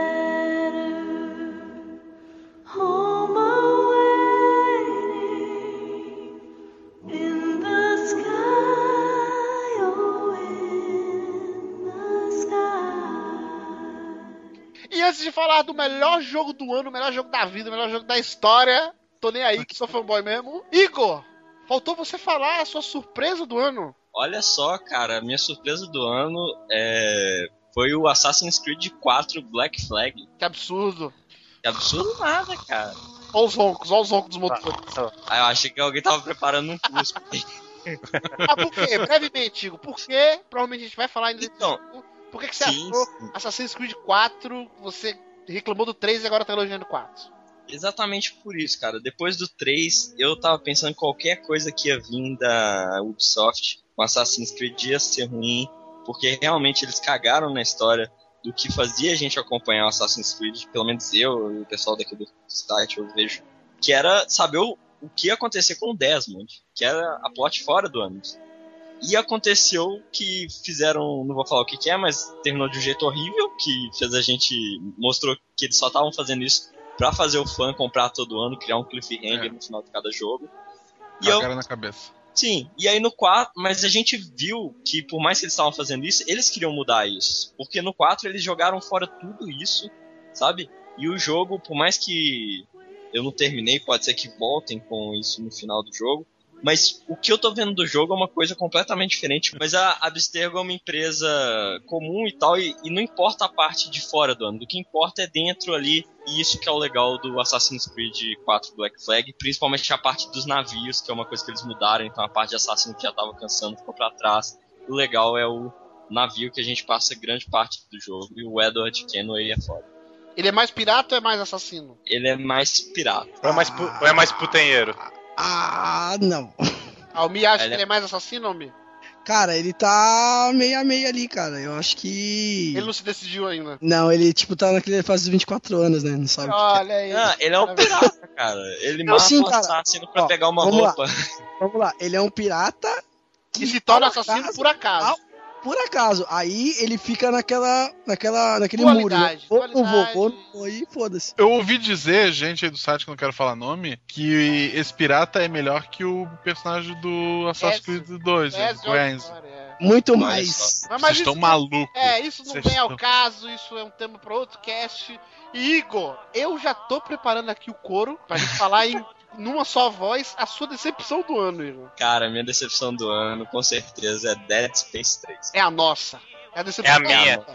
Aí, ó. Não joguei. É a decepção da vida, né não? Cara, como que foi triste, né? Tudo que a gente gostava de Dead Space, o terror, a história boa ali com o Isaac, a transmídia, né? Tipo, os Isaac, quadrinhos. quem é Isaac? No 3 eu tô jogando com o cabeção da malhação ali. Isso Isaac. Então, cagaram na história, o jogo não é mais terror, é aventura. O jogo tem 30 horas, sei lá quanto tempo tem. É um RPG japonês o jogo. não acaba nunca e é muito chato, cara, e não dá mais susto, sabe? Acabaram com a série, simplesmente. Rafael também colocou como decepção do ano, né, Rafael? Com certeza. Pelo Você terminou, Deus. Rafael? Acabou o ano, Rafael. Você Você terminou? tá louco? Você tá. Ah, é, você perdeu a aposta. Ganhei a aposta. Ganhei a aposta, ele não terminou Dead Space Você 3. tá louco? Tá louco, eu não consegui avançar acho que duas horas e meia do jogo. Impossível. 50 pila? 50 pila foi a aposta? 50 mil. 50... Tá foda. Bem seu padrinho. Então é isso, então é isso. Dead Space 3 acho que é meio que unanimidade, foi uma decepção, uma franquia muito boa que infelizmente foi meio que jogada no lixo, mas ainda acho que há uma salvação. Não, vou descartar essa franquia. Não, acabou, acabou. Se eu vou acreditar nos meus Só amigos. se for reboot. É, não, não. Eu vou acreditar em vocês, porque já que vocês estão elogiando Assassin's Creed, que eu ainda não joguei ele muito, e vocês já viram que se recuperou, Dead Space também pode se recuperar. Mas não, acho então agora vamos pra você, já que você tá falando aí. Qual que foi sua surpresa esse ano? Foi Dead Space 3? Então, sim, do jeito que eu estava com um hype absurdo para Dead Space 3 e foi a decepção, um joguinho veio do nada. Eu tive várias surpresas esse ano, né? Uhum. Mas a maior de todas foi aos 45 do segundo tempo. Recentemente eu fui jogar o primeiro episódio do novo Adventure da Telltale, que é o Wolf Among Us. E me surpreendi, cara. É Muito bom, né? excepcional. Excepcional. Coloca o The Walking Dead, que é um jogo que a gente fala muito aqui, que eu adoro The Walking Dead The Game. Ele coloca no chinelo. Ô, louco. Calma, calma. Sério mesmo? Eu, ah, Eu tô comparando o primeiro episódio do The Walking Dead com o Wolf Among Us. Pra mim, ele coloca no chinelo, ele tem ação. É porque é uma parada meio. É uma temática totalmente diferente, né? Porque são fábulas, então tem poderes, você luta bastante. Lá no The Walking Dead eram pessoas Então, comuns. sim, mas assim, uma- falando rapidamente, no The Walking Dead, é, é um problema que ele tem, o The Walking Dead The Game, inclusive eu acho que eles vão melhorar na segunda temporada, que é a questão da ação. Ele tem algumas partes de ação, mas não é tão bem feito. Você percebe que poderia ter sido mais bem feito. Eu já vi essa evolução no Wolf Among Us, sabe? Ele tem bastante ação, inclusive. O primeiro episódio do Walking Dead The Game, quem jogou aqui vai lembrar, que ele é bem parado, ele é mais pra te apresentar os personagens e tudo. No caso do Wolf Among Us, ele é baseado num quadrinho, né, é, da DC, se não me engano, e da Vertigo, chamado Fabulous, né?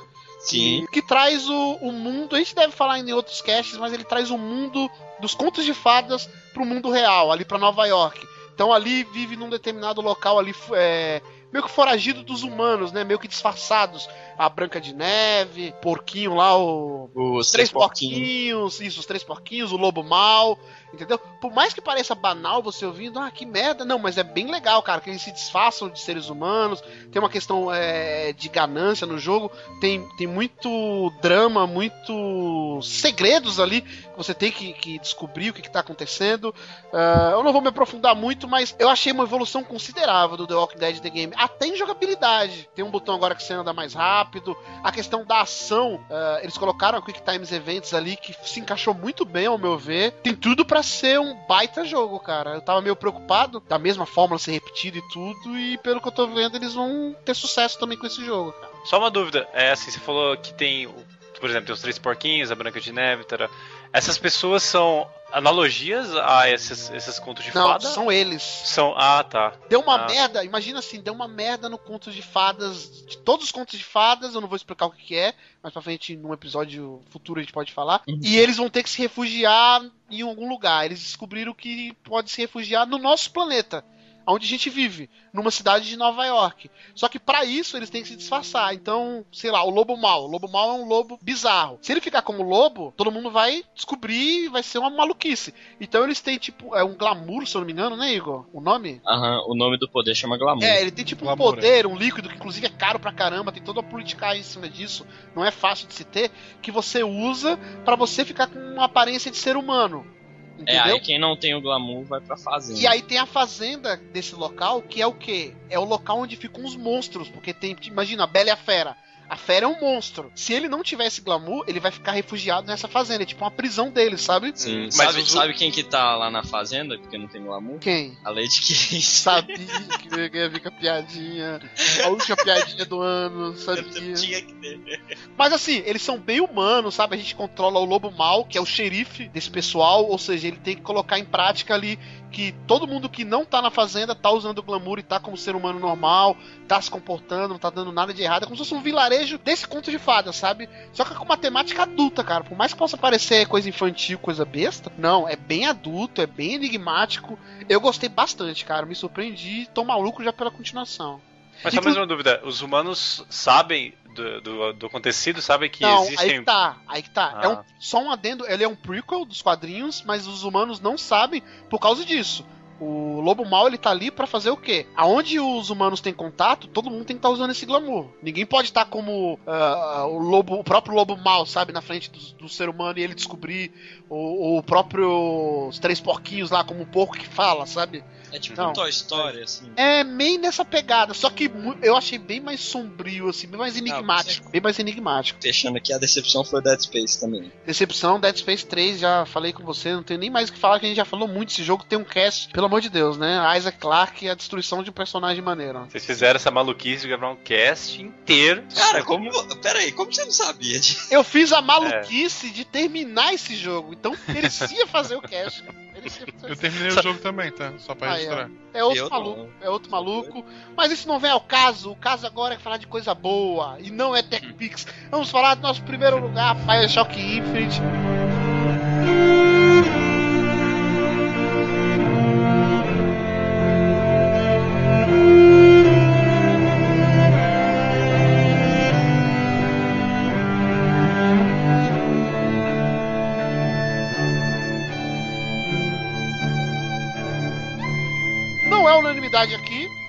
Unanimidade. Ficou em primeiro lugar pra mim, pro Marcelo e pro Igor. E É só. unanimidade da E Traia. só. Almir, vagabundo, nem citou o jogo. Não joguei, velho. Como é que você tá jogo que eu não jogo, O meu jogo é querido? bom, o jogo é bom. Você Mas tem se a gente falou, pô. É, é um jogo pra quem joga. que... Isso. E o Rafael colocou Isso. ele em que posição, Rafael? Terceiro. Terceiro. Eu acho que a gente já falou muito, né, de Bioshock Infinite, não tem muito o que falar assim. Ah, na verdade, vou fazer o politicamente correto aqui, mas é a verdade. Esse ano a gente teve. Eu vou colocar uns 4, 5 jogos assim, bem acima da média. Inclusive, na pontuação do, do nosso top 10, eles ficaram mais acima que, o- que os demais.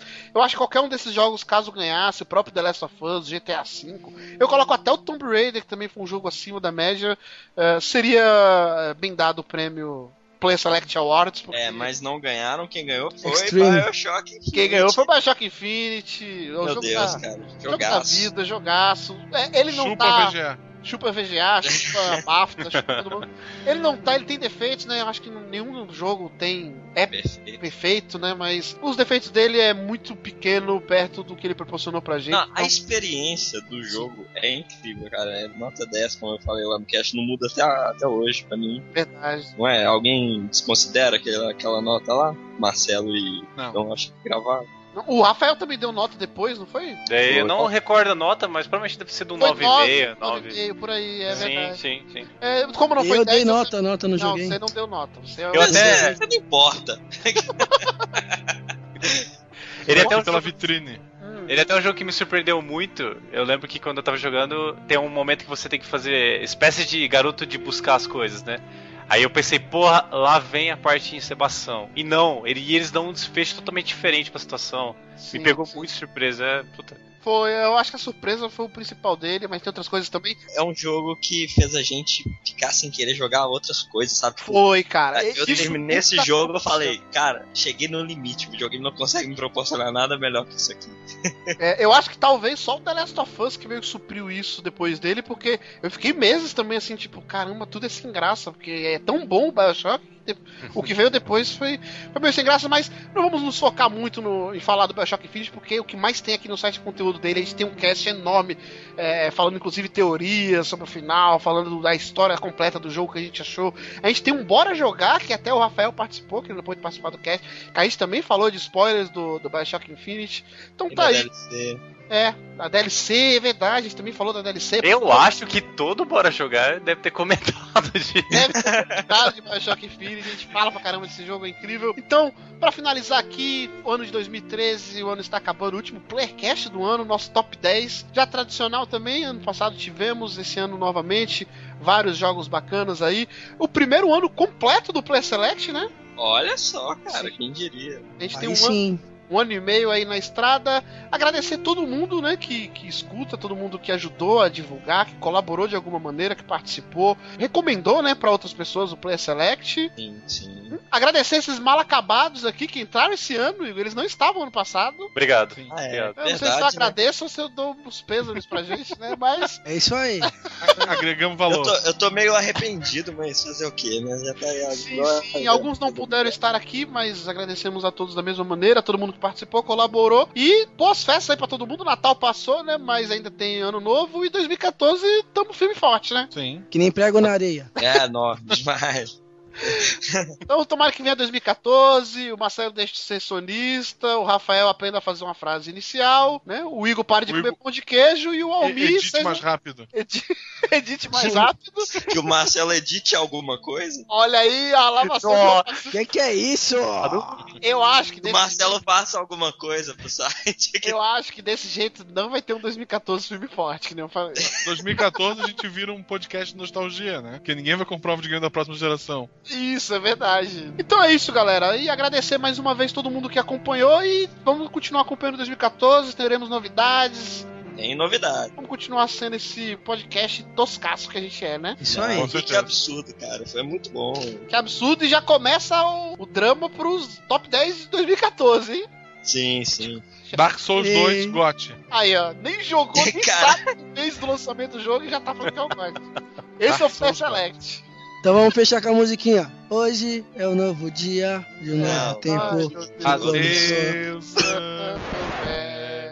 Feliz ano Pô, você novo. canta que nem bêbado, velho. Acho que eu tô... Todos se tudo se re- re- É que eu bebi umas latinhas. Do ano que Do ano vai que nascer. vai nascer.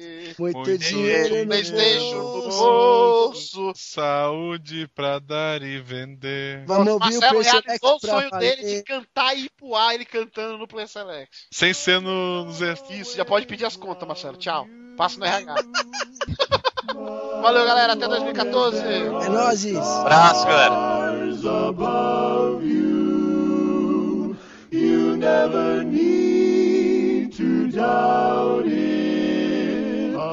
I'll make you so sure about it. God only knows what I'd be without you. Without you.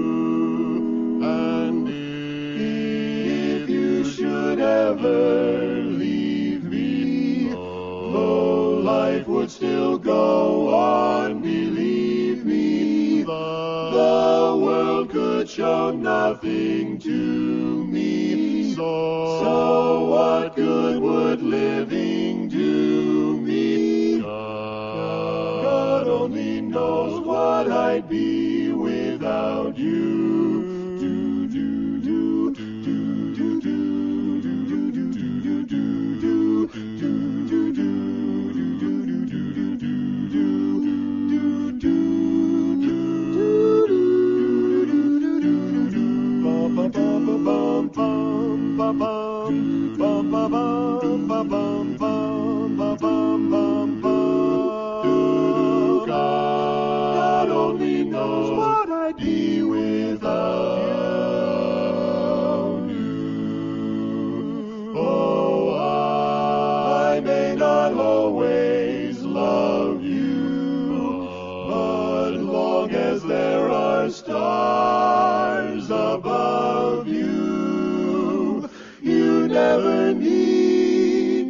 To it. I'll make you so sure about it. God only knows what I'd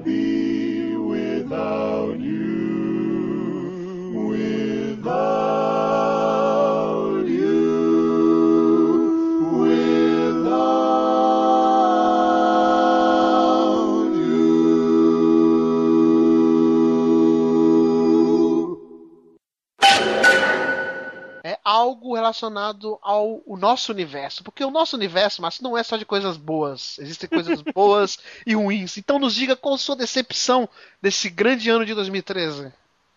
Qual que era mesmo? Rise. Right. É, peraí, você vai cortar isso. Sim. peraí. Não.